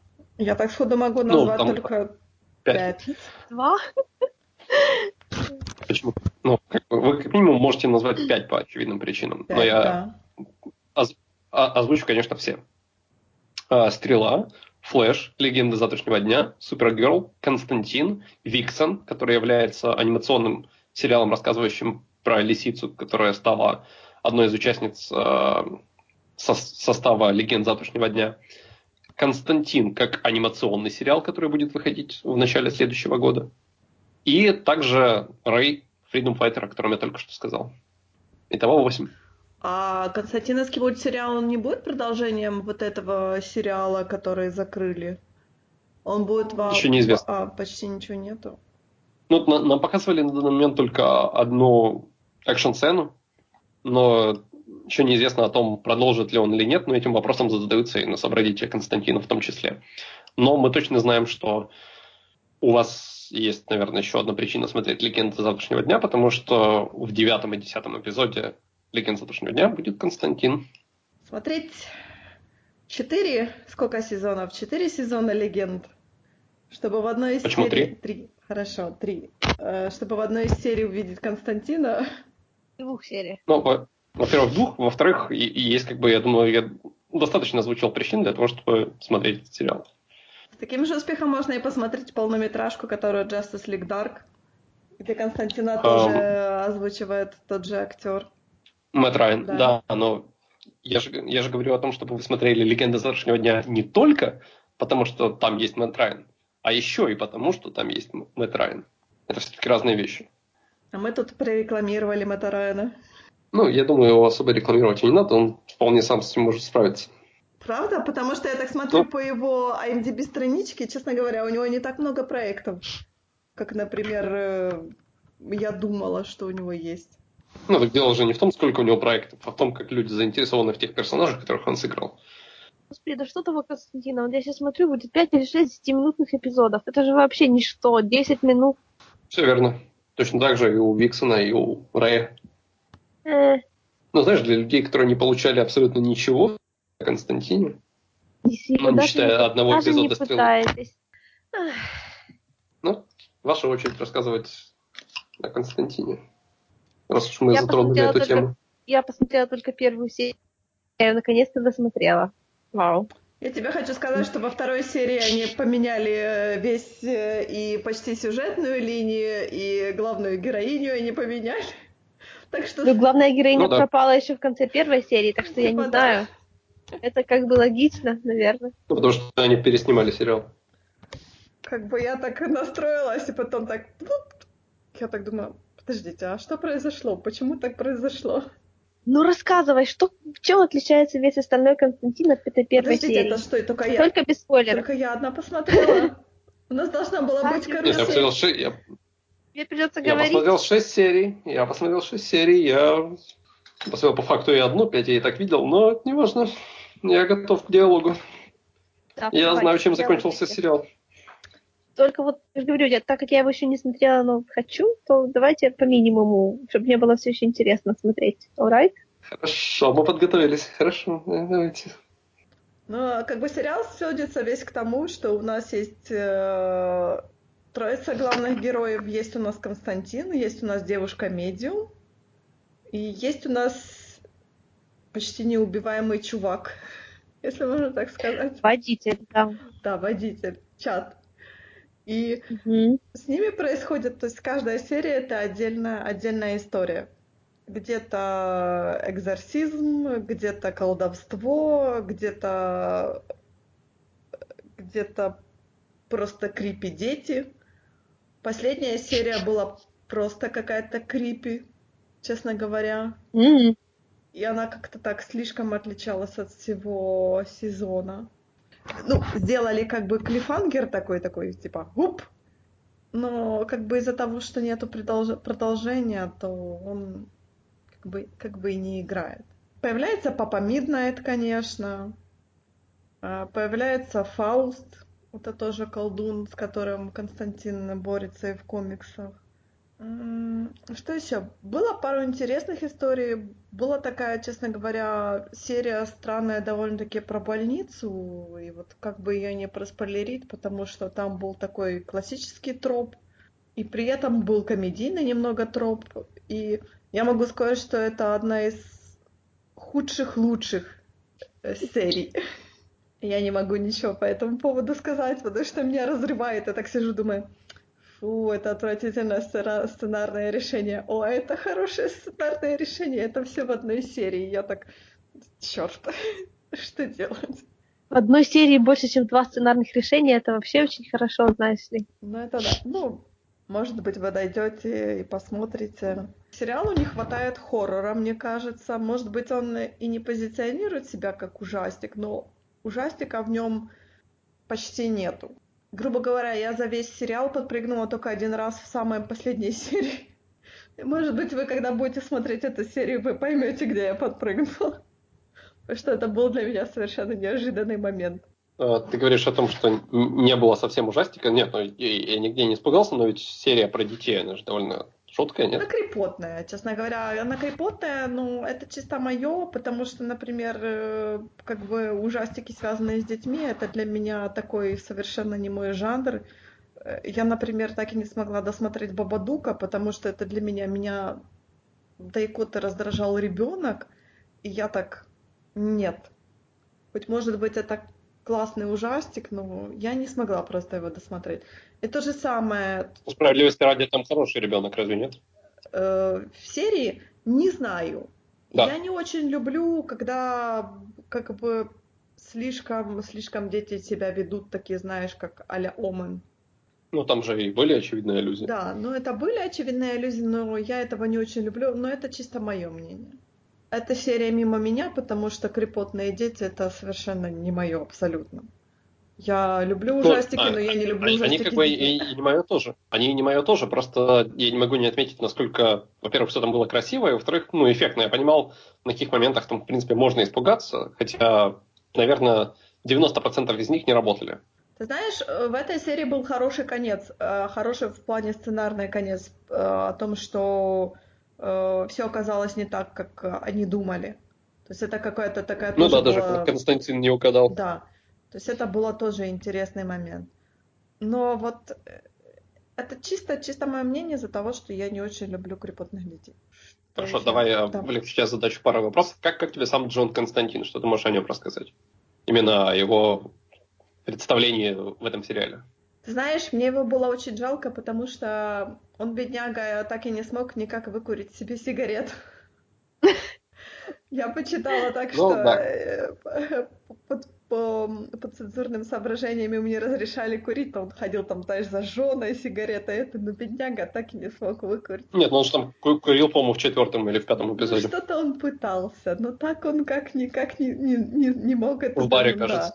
Я все вспоминала полнометражку Константина, где там Киану Ривз ходил и там затягивался, и все это было прекрасно. И тут, ну, и да. тут я просто, тут я просто жалела персонажа, я думала, боже, бедняга, бедняга, как мне тебя ну, жалко. Ну, забавно в том, в том же эпизоде про детей выражено, какой он бабник и паскуда, когда он сбегает через окно. Ну, как бы это тоже, да, как бы такие, знаешь, э, как я писала, моменты, моменты чисто работающие на целевой аудитории. О, вот у нас Жон Константин ходит только в одних штанах, там флиртует со всеми, попадя там прочее. И там постоянно его все бьют по голове. Я не знаю, как человек вообще выживает после того, как его там чуть ли не каждую серию глушат, и он там валяется, его там папа Миднайт постоянно глушит какими-то этими средствами, и, и все окей. Мне понравилось, как он в больнице сказал, говорит, видишь, я курю, а мне обещали рак легких, типа, а я вот живой живчиком бегаю. Я думаю, да, у тебя вон скоро контузия начнется, потому что у тебя постоянно по голове бьют. Как персонаж он интересный. Он интересный, потому что а, как бы оккультизм, такие все интересные тропы и прочее, прочее.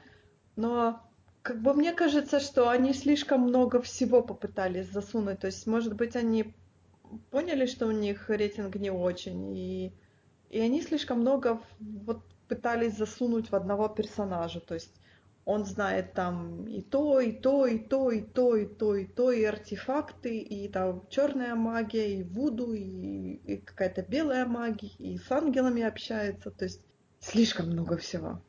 Ну, а разве он не должен быть таким знатоком всей магии? Не знаю. Может быть. Должен быть. Я не знаю. Свое оправдание хочу сказать, что я как бы не очень знакома с комиксным оригиналом, поэтому не знаю. Он как бы, если ну. чего-то не знает, он начинает разбираться и докапывается.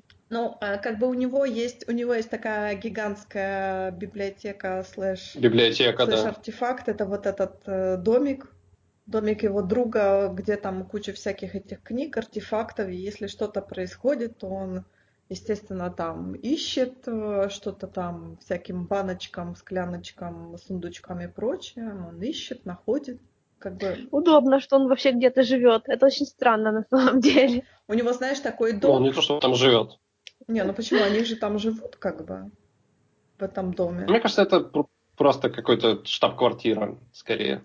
Ну, Потому что, ну, ну посмотри, он, мне, мне кажется, он живет там, где, типа, судьба ему постелит ночлег. То он у какой-то девицы, чье имя он не знает, и на, на утро оказывается, что у нее есть кавалер то он еще где-то может оказаться. Поэтому он, он, он не, не рисуется персонажем, у которого есть какой-то конкретный дом. Ну, знаешь ли, у да, человека вот просто вот насыщенная личная жизнь. Не надо завидовать. Дом у него это есть. Это называется ненасыщенная личная жизнь. Он просто, как это, человек очень одинокий, и при, насу... и при присутствии кого-то, кто, возможно, ему как-то его согреет, он спокойно совершенно делится теплом. Но это обычно очень плохо кончается. Я же говорю, Поэтому, с одной стороны, жизнь. С одной стороны продолжает, а с другой стороны это всегда так плохо кончается, реально. Ну, По-моему, у него... Но ну, чтобы он, он, прямо... он явно человек знающий, не зря же у него чтобы он был, музей, чтобы он был прямо чтобы он был прямо каким-то, я не знаю, бабником или специально искал какие-то завоевания, вот этого абсолютно нет. Оно как-то вот оно к нему падает, и оно, и он go, goes Не отказывается. Да. Девушки падают к его ногам штабелями. И он так гордо, Серьезно? гордо перешагивает через них. Ну почему? бы? Да нет, ну не то, что падают штабелями. Его очарование бомжа не должно класть к его ногам слишком много человек. Ну, э, там во второй серии было, что он, типа, с ним флиртовала жена умершего шахтера, и он так, нет, нет, нет, нет, типа, отстаньте от меня, отстаньте, она так обиделась на него. Наверное, не понравилось. Ну, это же ни о чем не говорится. Да.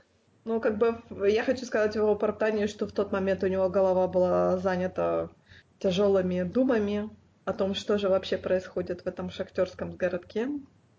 Поэтому он с гордостью отринул эти флиртования. Но опять же таки, э, честно говоря, если смотреть на актера, как бы актер так, э, мягко говоря, не очень симпатичный. И берет он чисто харизмой, наверное, больше.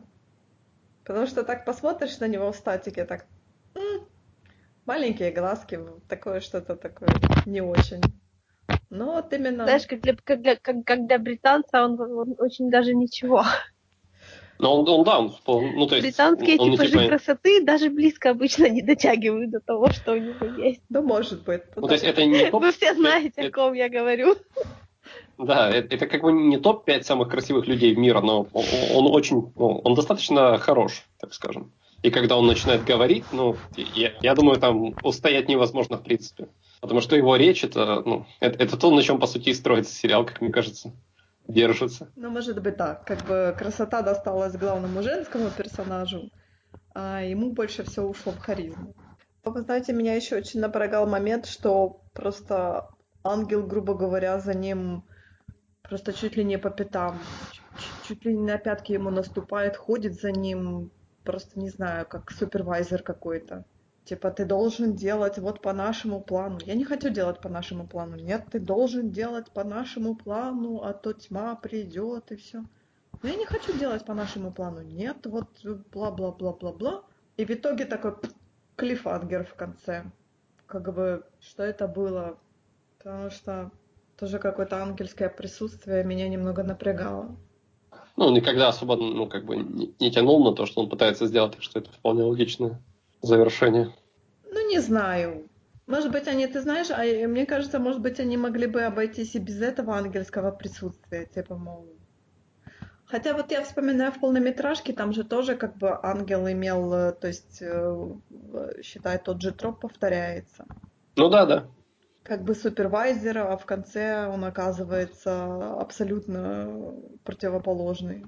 Другим, да. Да, то есть... Но... Ну и к тому же он же здесь не, не, не казался супервайзером, он просто именно и представлялся таким персонажем, который тебе просто путается под ногами. Ну да, то есть когда нужна была помощь, именно он так, мол, нам не разрешено. Нет, нет, мне нельзя. Меня будут наказывать. Нет, нет, нет. А, по правилам мне нельзя, я ничего не буду делать, я не буду никого спасать, я не буду никого убивать. Нет, нет, нет. Такова натура вообще того периода, грубо говоря, писателей, которые писали в то время об этом деле. То есть вот Константин, он реально рядом с теми же благими знамениями стоит. То есть тогда у них было как бы модно представлять э, powers that be, в смысле власти всестоящие, как такими, то есть как Бога, как бюрократа. Поэтому они вот реально, то есть ангелы, они, конечно, могут, много чего могут, но они немного, много чего не должны делать. Если вы читали «Благие знамения», то там та же самая ситуация. Там ангел не сильно пылал желанием спасать мир сначала, его пришлось уговаривать. Потому что как же, ну вроде же план есть свыше, а если план есть свыше, значит надо слушаться, как же по-другому. Ну а типа этот ангел, как бы на словах он очень горит спасти мир, ну, типа, но у него есть план, естественно, и Жон Константин как-то участвует в этом плане, то есть он делает какую-то работу за этого ангела по этому плану. Но когда приходит момент, что нужно вмешаться, и он такой, ничего не знаю, у меня лапки. Все. Ну, вспомни тот же шестой эпизод про ребенка, когда этот ангел Мэнни, да? Да, да, да. Угу. говорит Константину, типа, ну, ты знаешь, ты, типа, вообще ты, ты нам как бы нужен, но не так, чтобы сильно, потому что были там и... Знаешь, были и Жанна Дарк, вот, вот они были хорошими, а ты, ну, вот так, типа, прикрой на всякий случай. На тебя мы особо не рассчитываем. Хорошо, в этом сериале есть намеки на Константиновскую основную э, печальную линию судьбы? Как он да. продавал свою душу многократно? Теперь он не может а умереть. Нет. Типа есть. В, первой, в, в первом эпизоде, по-моему, что-то такое о том, что, мол, ну, какой-то вскользь, ну, не вскользь, может как быть, раз я первый сказано. эпизод и видела, но мне показалось, что там это, ну, я не знаю. Ну, это, То по-моему, есть... это, по-моему, был единственный момент на весь сериал, который я так могу сходу вспомнить, о том, что... Жаль! Что он не попадает на небеса. Ну, там больше о, о линии с ребенком, да. Как бы... А вот этой проблеме с девочкой больше упоминается. Да, и... Ты знаешь, вот этот э, инцидент с девочкой они упоминали еще несколько раз. Ну, на этом как бы все. А то, что Джон там типа продал душу, как бы такого не было. То есть они не упоминали об этом. Они постоянно, постоянно как бы э, есть серии, где к нему приходят его старые там друзья-товарищи или которые просят у него помощь, и он сразу, а вот после этого инцидента мы разосрались, мы перестали общаться, и он снова пришел ко мне, этот друг, эта подруга просит помощи. То есть такой как бы... Да, это очень популярная линия в комиксах тоже. То есть вот эти вот эм, эм, те, кто тогда выжил, несмотря на... Они больше не друзья. Да, но если что-то случится, они прибегут к Константину, потому что они знают, что он там поможет. И всякое такое прочее. Как я помню, это больше он к ним прибегал. Ну нет, в этом, в этом сериале как бы один друг, подруга к нему пришла. Эм, кто еще? По-моему, все. По-моему, мне кажется, все. У меня смутное ощущение, что в этом сериале еще профессор. Он слишком крутой. Он какой-то в этом сериале слишком крутой недостаточно жалкий, я бы сказала. Где Константин, который тусит с бомжами? Ну, а напарник не очень-то.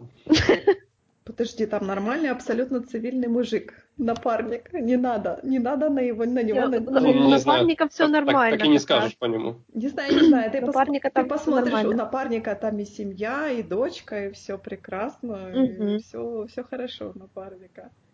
Там был, кстати, момент, когда Папа Миднайт, как всегда, мстил Константину. У Папы Миднайта это называется пунктик на Константине. Он мстил Константину, он типа привязал его там на какой-то свалке, пустил ему кровь, и пришел бомж.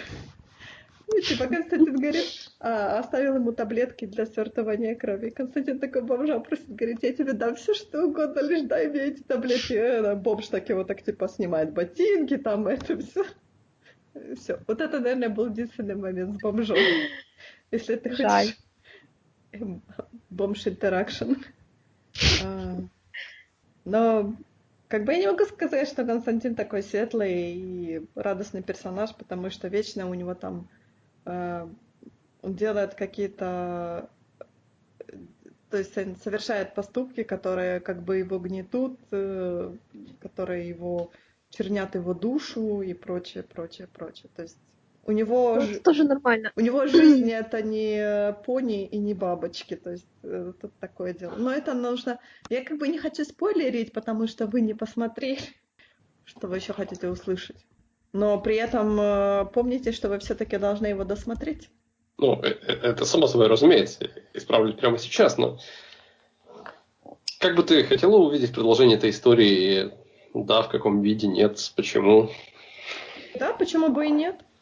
То есть я хотела Ну, бы... да, почему бы и нет, или, или лучше бы что-то другое? А, другую историю другую с ним. историю?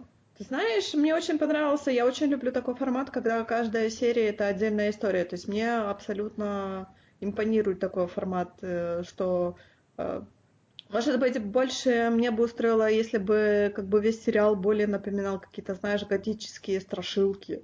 То есть это тот же, как бы, э, ну, в том же ключе, мне кажется, с Константином, когда такой более чистый оккультизм может быть. Стоит ли тянуть эту всю линию с пробуждающейся тьмой? Не знаю, может быть. Это, знаешь, это как мы говорили пару подкастов, пару подкастов назад, когда сериал тебе обещает какое-то великое зло, а потом оно переносится на следующий сезон, на следующий сезон, на следующий сезон. Мне кажется, эта линия, она такой же, такая же, типа, в этом сезоне так мы дали вам чуть-чуть информации, а вот в следующем сезоне, но, увы, зрители сказали, что, эх, долго ждать. Ну, то есть ты предлагаешь смотреть Константина только для того, чтобы понять, что иногда телевидение бывает нелогичным, а не потому, что это Иногда телевидение бывает очень жестоким, интересно. потому что оно закрывает э, те хорошие сериалы, которых мы достойны. И оставляет те сериалы, которые нам не нужны вообще. Поэтому, да, смотреть и, наверное, идти подписывать петицию. Очень вовремя, спустя три года. Почему бы и нет? Да, я вон помню, как я петицию про фильм Эй Арнольд подписывала 10 лет вот назад. Видишь, а теперь вот что? А теперь у нас фильм. Да, вот видишь. Я сама в шоке. Можем продолжить, например, ну я, правда, не знаю, посмотрели ли вы четвертую серию Runaways? Нет. Да, конечно. В смысле нет? Ну так, я не посмотрела, мне было конкретно не до того. Вот это вот, вот здесь я точно не ожидал. А я бы очень хотела ее обсудить, потому что начинается она так очень... Ух. И как бы она... Ну, а там точно с визуальными решениями Да. все хорошо. Как бы четвертая серия перечеркнула несколько наших теорий. И, доб- А, и добавила. с- само определение тоже. Да. М, Интересно, интересно. Поэтому ты нас очень подводишь, Мэй. Ты нас очень подводишь. Потому что мы не можем говорить о серии без упоминания спойлеров. Вот так. Но я хочу сказать, что э, тот персонаж, который мне не нравился по истечению трех серий, он мне продолжает не нравиться по истечению этой серии. А те родители, которые мне нравились, они таки продолжают мне нравиться. Потому что я все-таки считаю Йорков очень милыми родителями. Ну, просто есть, мега да. милыми. И как Тина Минору, как я ее не любила, она у меня просто уходит в абсолютный ноль. Я не могу просто. Она меня до такой степени начинает уже раздражать, что Ну, это не, не в ноль, но вообще в минус Это уходит. очень странно. и то даже и то даже меня убило то, что она поехала к Йоркам им выписывать пилюлину. И я так... Как ты смеешь? Люди были заняты важным делом. Ну, так она ж, ну, как бы там же понятно, что она поехала не просто так. Понятно? И это вполне в, в ее, как бы подходит ее характеру. Ну да. Мне понравилось, как Йорки так. Что? Вызывает прайд? Нет, нет, мы заняты, заняты. Вот типа, где вы были? Грибы собирали. Мне понравился их шок, когда они узнали информацию от дочки. И сказали, в смысле это так работает? Мы не планировали, чтобы это так работало. Ну, это просто неожиданный плюс к сериалу, потому что ты ожидал, что они... Я думал, что они так и хотели, чтобы это было. А оказывается, они вообще ни сном, ни Ну духом о том, что такое происходит. Майя, скажи, а они же, по-моему, Мгм. были вот, э, по-моему, они были путешественниками вре- во времени, да? Они динозавра привезли или все-таки они его вырастили тут? Ну, они ее телепатически прицепили к Гертруде. Я не помню, как он конкретно у них появился. Ну, То есть они каким-то... То есть это был не динозавр с нуля. Не взяли с улицы динозавра и не привезли его. Ну, мало ли, может быть, они там путешествовали э, в доисторическое время, там нашли яйцо, случайно подумали, о, возьмем его с собой. Нарушили временной континуум. Да нет, по-моему, они его специально для дочери привезли. Мгм. Мне кажется, может быть, в данной ситуации они, знаешь, как инкорпорировали свою там генетическую, ну, они же все-таки ученые, то есть какие-то исследуя свои генетические материалы они использовали при выращивании этого динозавра, поэтому А, я вот сейчас открыла... Я открыла Википедию, и тут написано, что такие она была генетически А, все, я поняла, в чем прикол. Да, оно связано с путешествием во времени, но она таки была генетически синженирована. мирована. Просто не в прошлом, а в будущем. То есть они привезли динозавра Но из из другого будущего. времени, только не из прошлого, из да. будущего. Как бы временной континуум не нарушен. Почти. Марвел же очень сложно нарушить. континуум, да. А тут они говорят, что они как бы вырастили его. Ну, все может быть. Может быть, к концу сезона мы узнаем, что Йорки это путешественники во времени. Да вроде они же обещали, что тут все будет настолько прям... Ну, не знаю, они же, по-моему, э, Штейн, Штейн, по-моему, говорил, э, точнее, младший Штейн говорил о том, что отец э, очень увлекается путешествиями во времени. Я так понимаю, разрабатывает какую-то фигню. Ну да, То да. есть какой-то, знаешь, какой-то был мел- мелкий намек дан о том, что может быть. Может быть, это было не убийство, Да, да. да. Что еще? Э, Мне, честно говоря, немного... С, Кароли- с Каролиной самый лучший момент, мне кажется, самый милый момент пока что. Это да. Оно не радиоактивное. Я не знаю, наверное, нет. Как бы объяснили немного, почему такой Виктор Штейн весь дерганный и прочее. Объяснили так легко, так типа, мол, А, медикаменты. Но как бы тоже мне не, мне не понравилось по самой первой серии, что с него такого диктатора лепили. А при том, что... Ну, его так, так, так же и лепят до сих пор. Ну, я не знаю, как бы... В смысле, вспомнишь финал как бы четвертого эпизода? Когда он находит сына, что он ему говорит? Он же сказал, типа, расскажи, расскажи про свое изобретение, потому что то, что ты сделал... Да, но это он говорит ему позже. Нет, он, он, он ему сначала говорит, сын же начинает извиняться и говорит, папа, пожалуйста, не надо, пожалуйста, прости, он говорит, мы с твоим наказанием разберемся позже, и ты все получишь, но сначала ты расскажи мне о своей идее. Ну, не знаю, у меня, у меня еще... какая-то была совершенно другая после этой сцены, то есть мне кажется, что все-таки он хочет каким-то тяжелым, может быть, путем научить ребенка пользоваться своим талантом, ну, пользоваться своим талантом инженера. Я очень надеюсь, что ты права, потому что если ты права, то ты должна быть права. Это было очень понятно, да. Так должно быть, в общем. Спасибо за объяснение. Да. Он, конечно, конечно, как бы, э, может быть, можно было мягче, но при этом он, он своего ребенка учит, я говорю, тяжелым методом. Ты не должен сидеть делать вот этот шлак сейчас, ты должен сделать заново. Заново, заново, заново, пока у тебя все не получится. То есть... Ну, почему он даже говорит мы, а не ну, ты? Тем более мы. То есть он как бы, он не то, что показано, например, э, ну, отношение Чейза к нему, что он просто Дайкота его боится. Но я как бы могу объяснить отца, потому что он знает, что у Чейза есть какой-то талант к инженерингу, но он его растрачивает впустую. Он занимается фигней, он занимается детскими игрушками. Он не хочет делать нормальные вещи. Потому что он тратит все свое время на то, чтобы сделать э, какую-то фигню, которая будет работать не так, как надо. Он потратит на это время, а время драгоценно. Да, и вообще ну, время ограничено. Тут скорее вопрос не в том, что он не хочет делать что-то хорошее, а в том, что он не умеет этого делать. Так-то он хочет, и в этом и заключается весь монолог, потому что Просто... у тебя есть идея чистая, ты ее видишь, расскажи. Просто то, что для то, что Чейсу кажется хорошим и интересным, его родителям кажется ненужным шлаком. Это нормально, это так тоже должно быть. Меня еще очень убило поведение Алекс. То есть этот момент... Почему? Ну почему? Он э, с потайной да, шухлядки понял, да. он забрал пистолет. Пистолет да, да, единственный да. был. То есть, извини меня, что бы ты на месте его отца сделал?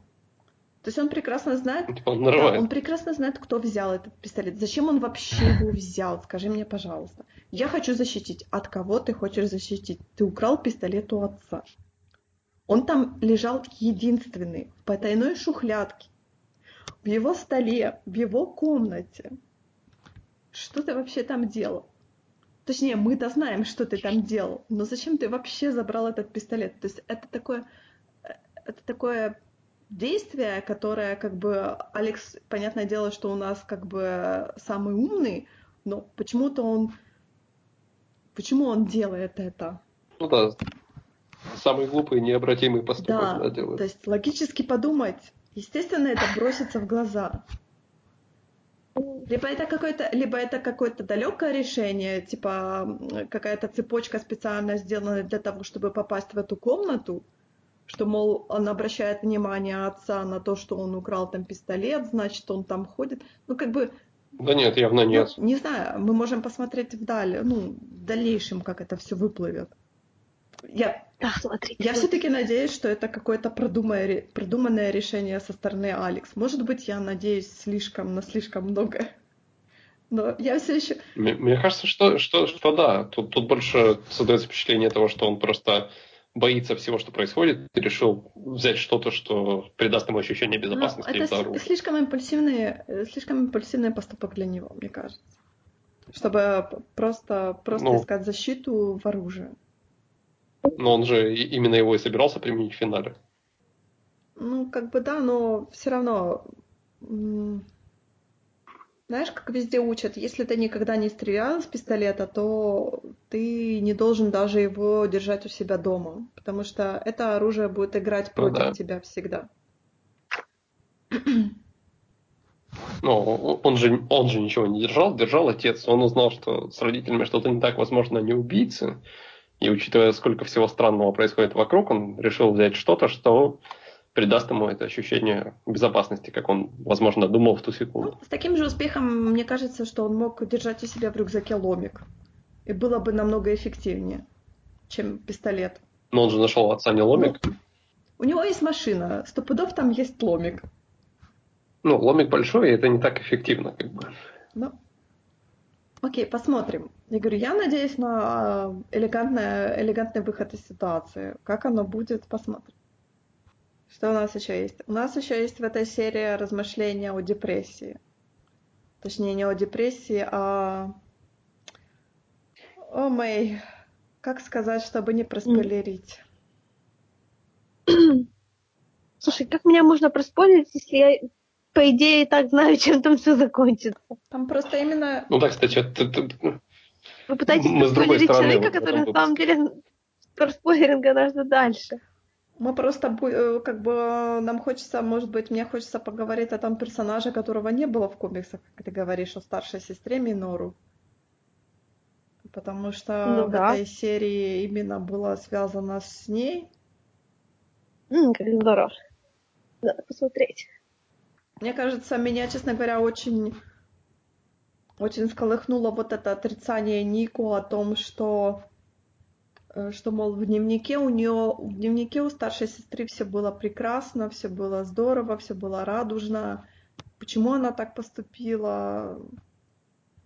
Тем более у нас сейчас есть примеры, у нас есть и Робин Уильямс, у нас есть и э, лидер Limp Bizkit, ой, Linkin Park, извините, которая тоже было все прекрасно, все прекрасно, но при этом люди как бы покончили жизнь самоубийством, и это абсолютно не показатель того, что человек находится в глубокой депрессии. Ну, потому что сама Ника видит депрессию только так, как по ней видно, как она ее видит. Ну, то есть, да, нам же вполне могут свести к тому, что, возможно, это и был суицид, просто она этого еще не понимает. Потому что для нее плохо это плохо, хорошо это Может, хорошо, и не может быть. А может, она Иначе. и права, и это все тоже было убийство. Ну да, может быть, а может быть, а может быть, то есть... Но как бы эта серия разрушила несколько моих теорий, сложила несколько новых теорий. Расскажи мне все про свои Ну, теории. я уже частично свои теории рассказала. Это в смысле м, про депрессию? Ну, как бы я считаю, что да. А, или про, или про Алекса и пистолет. Про Алекса и пистолет, да, про, Штейна, про депрессию. Может быть, может быть, старшая сестра что-то такое увидела, но опять же таки, если ее кто-то подвел к этому, то я не знаю, родители бы, может быть, реагировали впоследствии намного по-другому. Потому что я, например, не знаю, как смотреть на родителей Минору нормально, например, на ту же Тину, потому что она в какие-то моменты реагирует слишком, э, слишком вне курса. То есть какие-то она делает действия, которые просто меня немного сбивают с толку.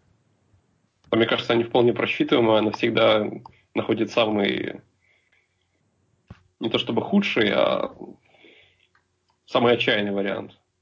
Ну, как, Ну, типа, если, если она решает проблему, то она решает ее навсегда. ну, она слишком радикальными методами как бы решает проблему. Да-да-да, радикально, спасибо. Я не знаю, в данный момент я, честно говоря, очень переживаю за Йорков, потому что, как Мэй говорит, они все должны быть плохими. Что они могут такого плохого сделать? Кроме того, что они вырастили динозавра. Я же не могу тебе сказать, правда? Но они не путешественники. Ты знаешь, разве что они все-таки окажутся путешественниками во времени, и во времени, точнее, преступниками, как они были в комиксе. Но как бы это все в будущем, потому что сейчас это довольно-таки милые люди, которые пытаются уйти от этой организации всеми методами. Но Да, я, я все еще считаю, что это прекрасное прикрытие. То, что они милые люди, да, это очень конечно. прекрасное прикрытие.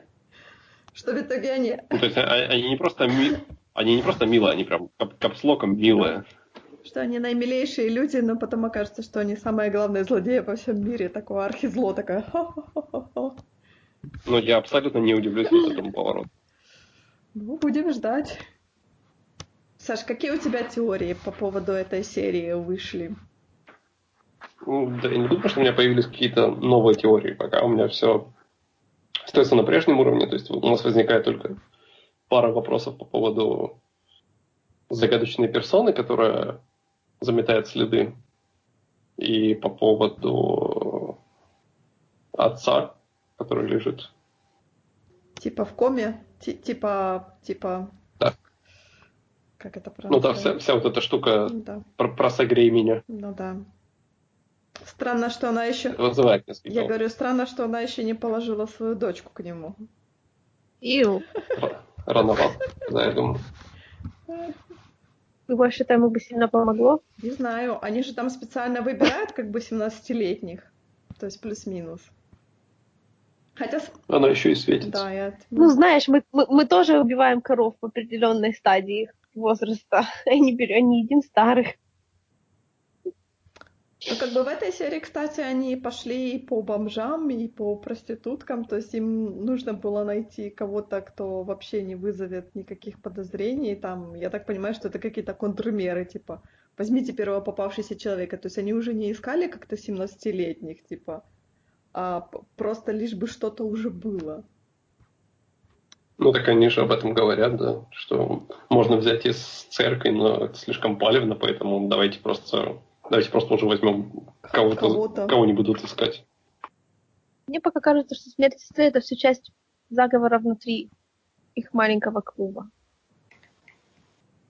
Мы этого не знаем. Потому что заговор, заговор-то там стопудово присутствует. Учитывая Хеясов. Они даже о нем уже сами говорили.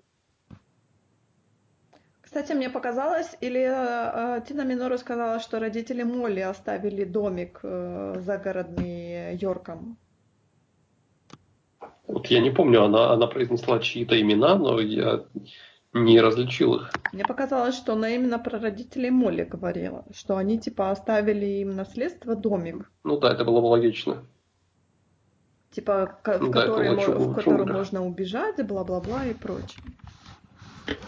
Ну да, да. Может, они ну, не в прямом смысле оставили, просто это была их собственность. Может быть, они как бы переписали эту собственность на Молли, а Молли как э, наследница, она получает этот домик, там, например, по достижении 18-летия, 18-летия, а до этого распоряжается Йорки, как ее опекуны, этим домиком, грубо да, говоря. Тип, типа того. Ну реально, учитывая, учитывая род их деятельности, у них там у всех, всех должны быть собственные планы, если все пойдет, но очень не так.